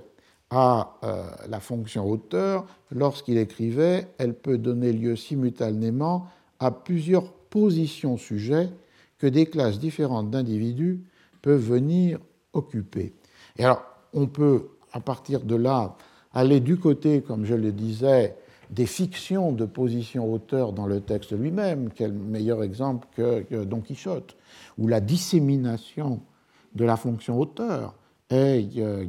vertigineuse, dans la mesure où, bien sûr, il y a une fonction auteur qui est occupée sur la page de titre par celui qui a écrit le texte, Cervantes, mais où cette fonction auteur dans le texte lui-même est disséminée, au moins avec euh, trois euh, figures. Il y a la première figure, le premier jeu de la première phrase, et qui donc est un narrateur qui euh, mène le récit et qui n'est pas identifiable nécessairement avec Cervantes, qui est un narrateur de fiction, qui est une fonction auteur dans le texte, et qui mène le récit jusqu'au chapitre 8, dans le moment où ce narrateur se trouve dépourvu des sources qui lui permettent de continuer le récit et que, vous vous souvenez peut-être, au chapitre 8, au moment d'une bataille entre euh, Don Quichotte et euh, l'Asturien, qui est accompagnait une dame noble, rencontrée par Don Quichotte et considérée par lui comme prisonnière de ses propres domestiques, vus comme de méchants euh, chevaliers, le récit s'interrompt et prend la parole un deuxième jeu, qui est euh, euh, ce jeu euh, du lecteur déçu, comme s'il y avait là un, jeu qui pouvait être confondu avec le premier ou qui était différent, et qui est confronté à l'interruption du récit et qui va occuper l'espace du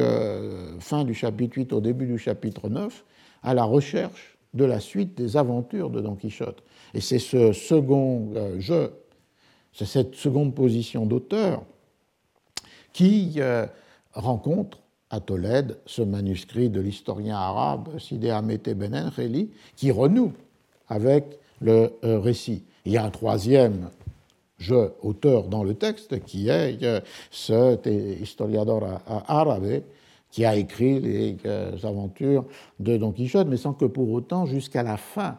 du récit, y compris dans la deuxième partie, que le jeu qui était celui du lecteur déçu en quête de la suite disparaisse. Et vous avez souvent un, commentaire par ce second auteur sur le troisième, c'est-à-dire ce qu'a écrit Sidi Amete Ben y attribuant tel ou tel trait à la nation arabe ou à euh, des déformations ou des ignorances de euh, Donc on a une pulvérisation de la position d'auteur, de la position sujet dans euh, le texte et un jeu entre ces auteurs de la fiction et euh, l'auteur tel qu'il est affirmé sur la page de titre et lui-même faisant le lien entre ces deux lorsque dans le prologue il déclare ne pas être le père du livre comme métaphore, image traditionnelle, mais seulement son padrastro, son père adoptif. Et donc il crée le pont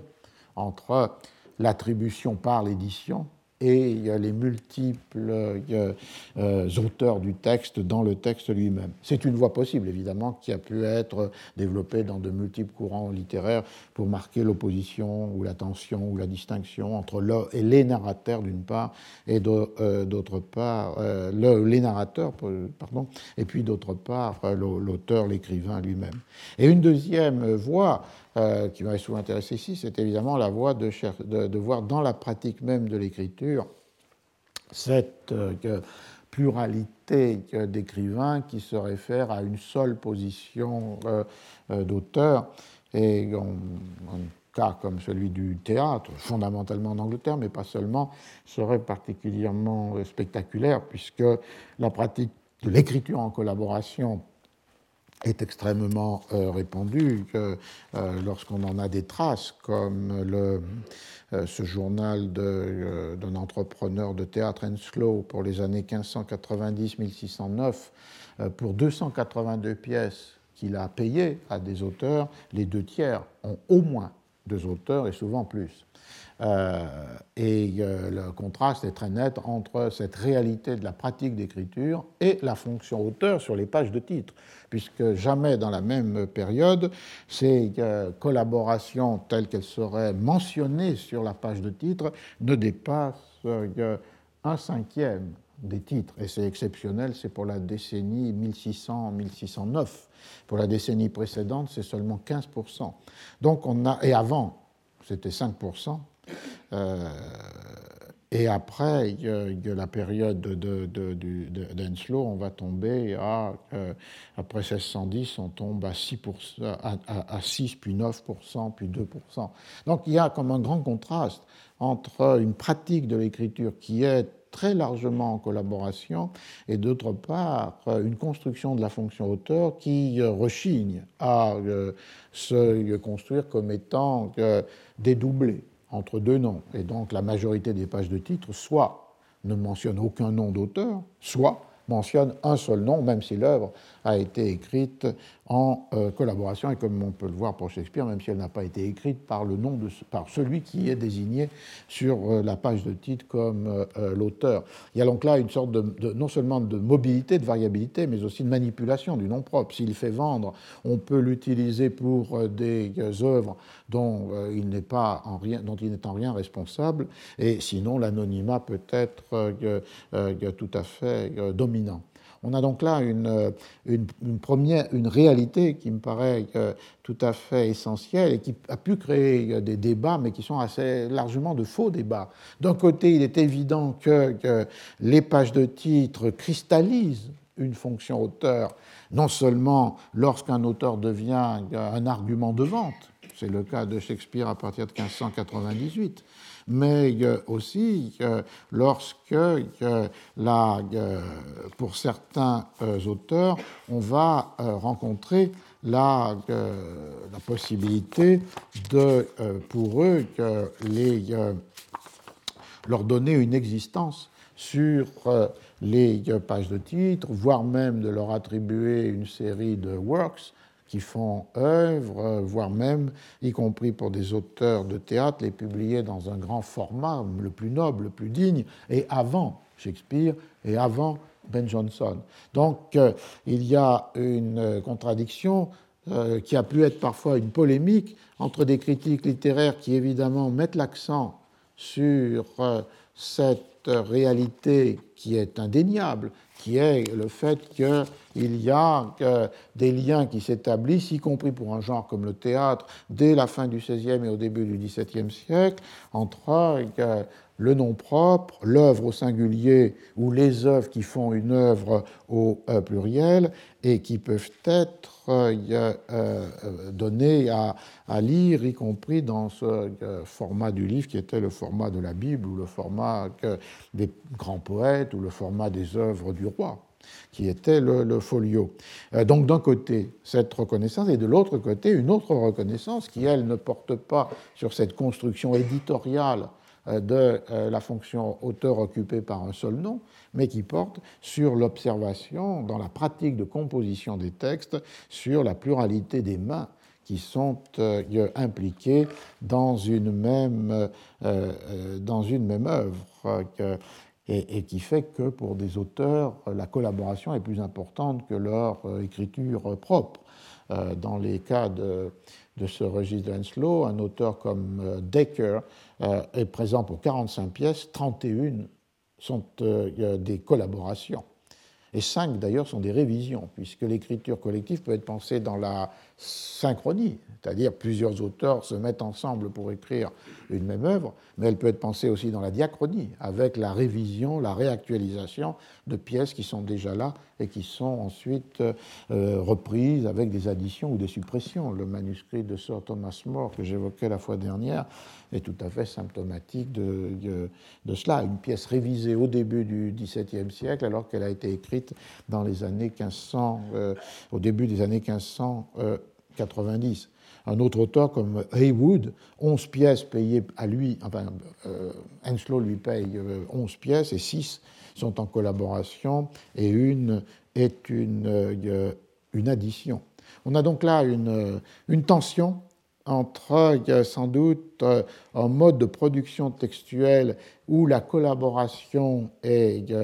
comme dit Jeffrey Maston, prevalent, dominante, et c'est le cas du théâtre, mais on pourrait trouver d'autres exemples en dehors du théâtre.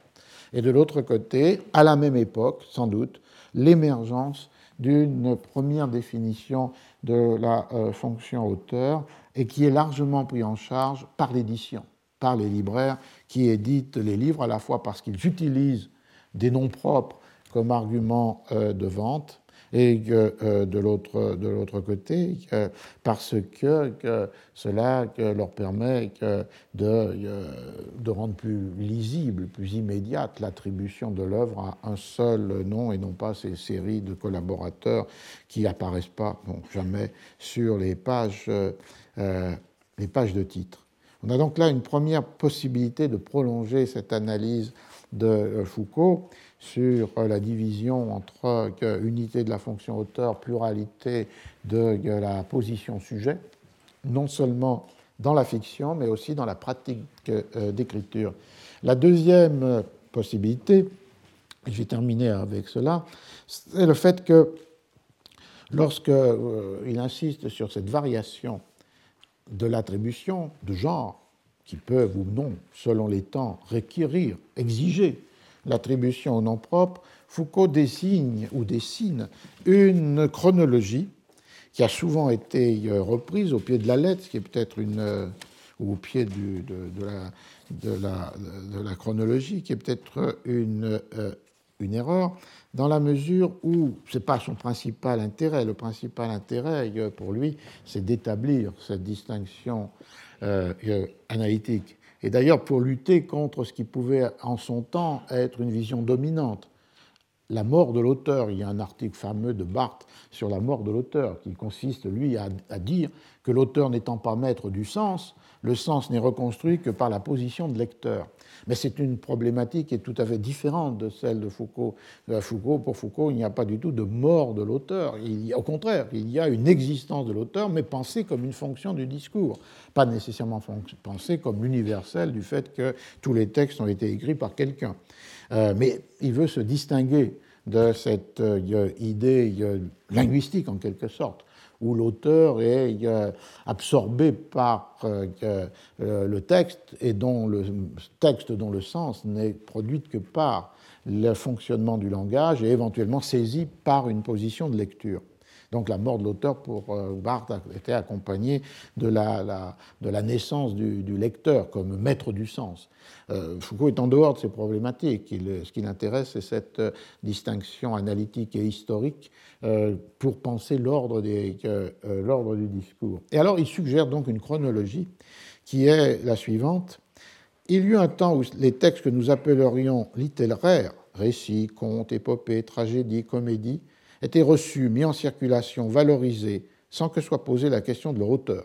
Leur anonymat ne faisait pas de difficulté. Leur ancienneté, vraie ou supposée, leur était une garantie suffisante. En revanche, les textes que nous dirions maintenant scientifiques, concernant la cosmologie et le ciel, la médecine, les maladies, les sciences naturelles, la géographie, n'étaient reçus au Moyen Âge et ne portaient une valeur de vérité qu'à la condition d'être marqués du nom de leur auteur. Hippocrate a dit, Pline raconte, n'étaient pas au juste les formules d'un argument d'autorité, c'étaient les indices dont étaient marqués des discours destinés à être reçus comme prouvés.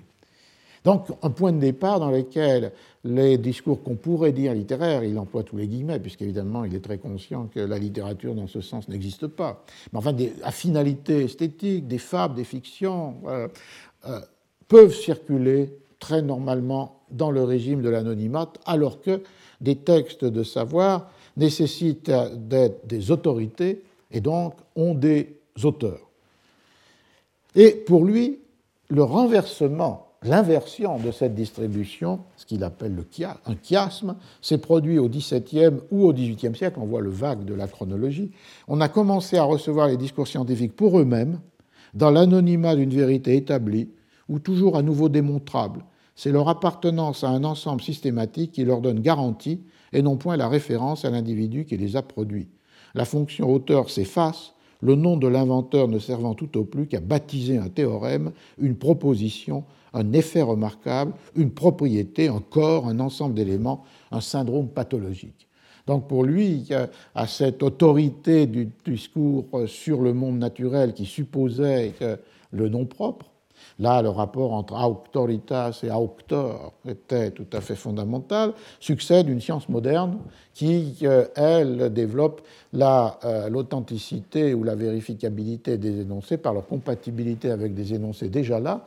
qui euh, dépouillent les noms propres de leur densité d'auteur pour en faire simplement des index pour reconnaître telle ou telle loi tel ou tel syndrome, mais sans que ce nom propre emporte la construction d'une euh, figure d'auteur qui en elle-même serait la source de l'autorité. L'autorité provient de la compatibilité entre la loi de Joule et les lois de la physique euh, qui, euh, dans lesquelles elle s'insère. Et chiasme parce que les discours littéraires ne peuvent plus être reçus que dotés de la fonction auteur à partir de la même époque, à tout texte de poésie ou de fiction, on demandera d'où il vient, qui l'a écrit, à quelle date, en quelles circonstances ou à partir de quel projet. Le sens qu'on lui accorde, le statut ou la valeur qu'on lui reconnaît dépendent de la manière dont on répond à ces questions. Et si par suite d'un accident ou d'une volonté explicite de l'auteur, il nous parvient dans l'anonymat, le jeu est aussitôt de retrouver l'auteur. L'anonymat littéraire ne nous est pas supportable, nous ne l'acceptons qu'à titre d'énigme, la fonction auteur joue à plein de nos jours pour les œuvres littéraires. Et donc on voit cette inversion qui fait que lorsqu'il y a pseudonyme, lorsqu'il y a anonymat, il y a recherche du nom propre qui est derrière, c'est-à-dire de euh, l'auteur qui est le responsable de ce texte qui apparaît déguisé, euh, voilé, sans nom ou avec euh, un autre nom. Alors cette chronologie est intéressante parce que euh, même si elle est faillible. Elle est intéressante parce qu'on a souvent réduit l'idée de l'émergence de la fonction auteur à euh, les deux dispositifs que j'ai évoqués tout à l'heure. D'un côté, le droit, le copyright, la propriété des auteurs sur leurs textes, et de l'autre côté, la censure, la répression, la euh, condamnation de la transgression. Si on pense à la première donnée, on est ramené évidemment au XVIIIe siècle. Et si on pense à la seconde, on est amené à ces censures d'État et d'Église qui, au XVIe, XVIIe siècle, entre les index et les euh, dispositifs du droit, de la loi, euh, ont pu euh, justement faire du nom d'auteur à la cible de la répression et la nécessité de la publication. Mais on voit qu'avec cette perspective, Foucault pense aussi qu'à l'époque médiévale, antérieurement à ce XVIIe, XVIIIe siècle, le nom d'auteur existe, mais il existe dans le cas des énoncés sur le monde naturel qui ont autorité parce qu'ils sont référés au nom d'une autorité, Pline, Hippocrate, Aristote, etc. Euh, donc c'est intéressant de ce point de vue-là, faillible, parce que évidemment on peut penser il y a l'inversion de l'inversion, c'est-à-dire que le chiasme que met en place Foucault se heurte d'un côté à la présence du nom propre comme centrale dans la révolution scientifique. Lorsqu'il dit 17e, 18e siècle, il pense implicitement à la révolution scientifique du 17e siècle, c'est-à-dire d'un côté le monde écrit en langage géométrique et donc le paradigme galiléen, ou bien la science expérimentale telle qu'elle est développée par, euh, en Angleterre par la Royal Society. Euh, donc il y a là un, un bouleversement de, du savoir sur le monde naturel, mais il n'entraîne pas pour autant la disparition du nom propre. Et durablement, l'authenticité, l'accréditation d'une expérience ou d'une découverte vont être liées au nom propre. Où Foucault a raison, c'est que ce n'est pas nécessairement le nom propre de l'inventeur ou du découvreur, mais le nom propre de qui certifie la euh, réalité, la vérité, l'authenticité de euh, l'expérience ou de la découverte, c'est-à-dire euh, le prince, les aristocrates, ceux dont la parole ne peut pas être mise en doute dans la mesure où elle n'est pas liée à des intérêts économiques. Et pour l'histoire des sciences, la plus contemporaine,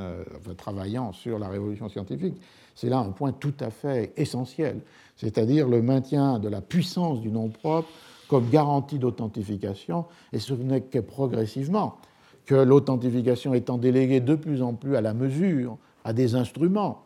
euh, cet effacement du nom propre qui atteste va euh, s'opérer. Et effectivement, pour arriver à la situation dont parle Foucault, où euh, le nom propre de l'inventeur n'est qu'un repère pour désigner une loi ou un syndrome ou un symptôme, et d'autre part, les noms propres des garants ne sont plus nécessaires. Mais la,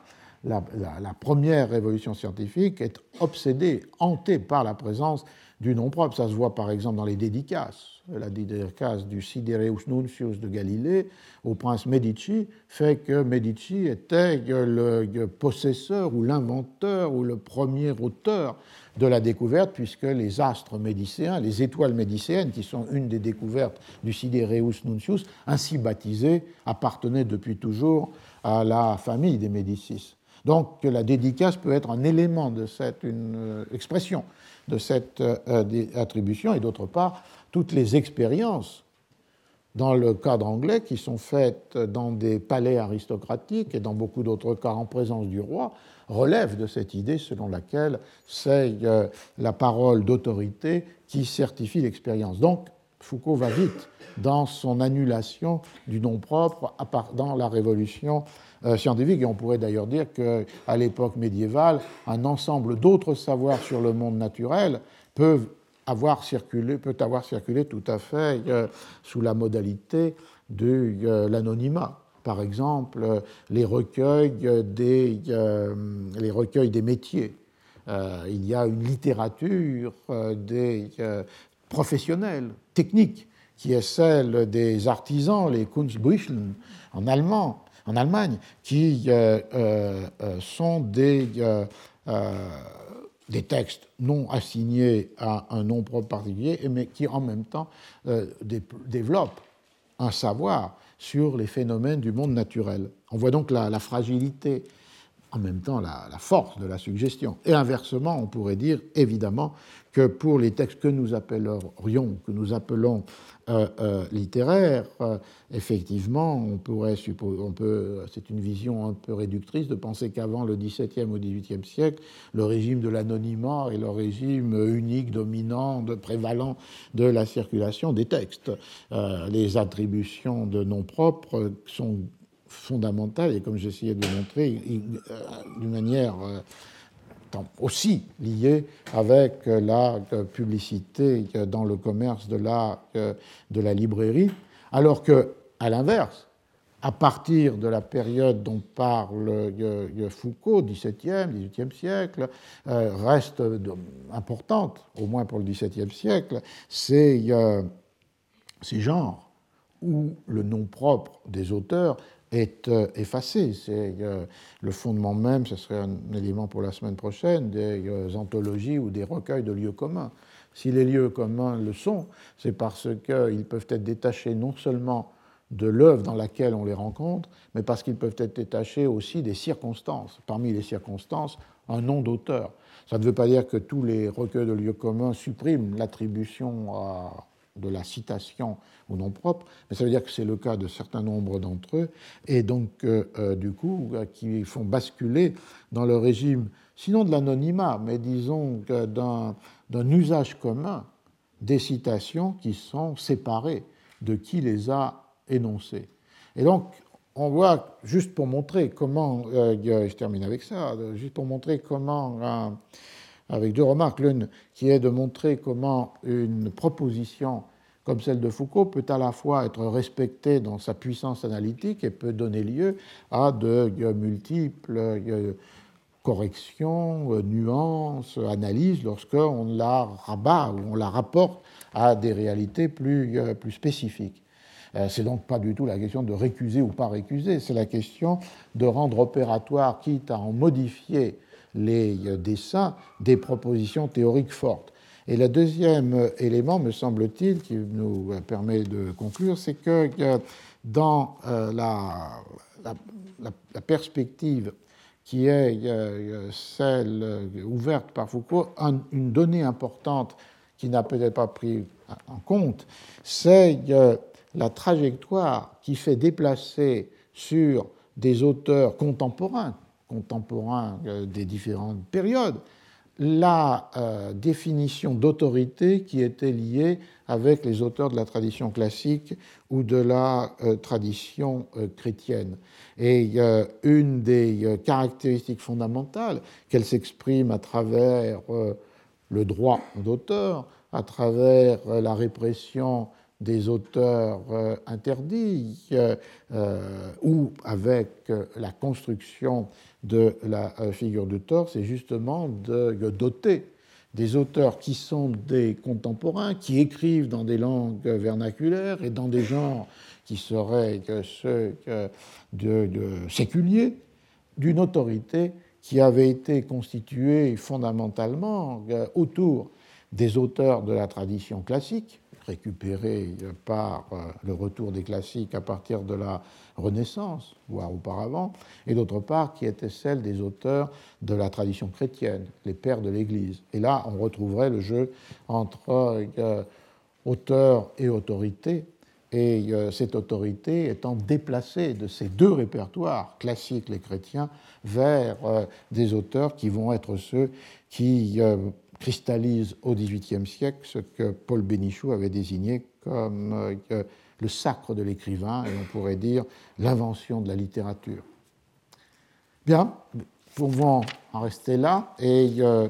continuer pour l'une des dernières, enfin pas les dernières, mais enfin la semaine prochaine, poursuivre cette euh, analyse de qu'est-ce qu'un livre, qu'est-ce qu'un auteur, autour de ce thème esquissé aujourd'hui de la dissémination et du rassemblement. Qu'est-ce qui fait œuvre et comment circulent les textes.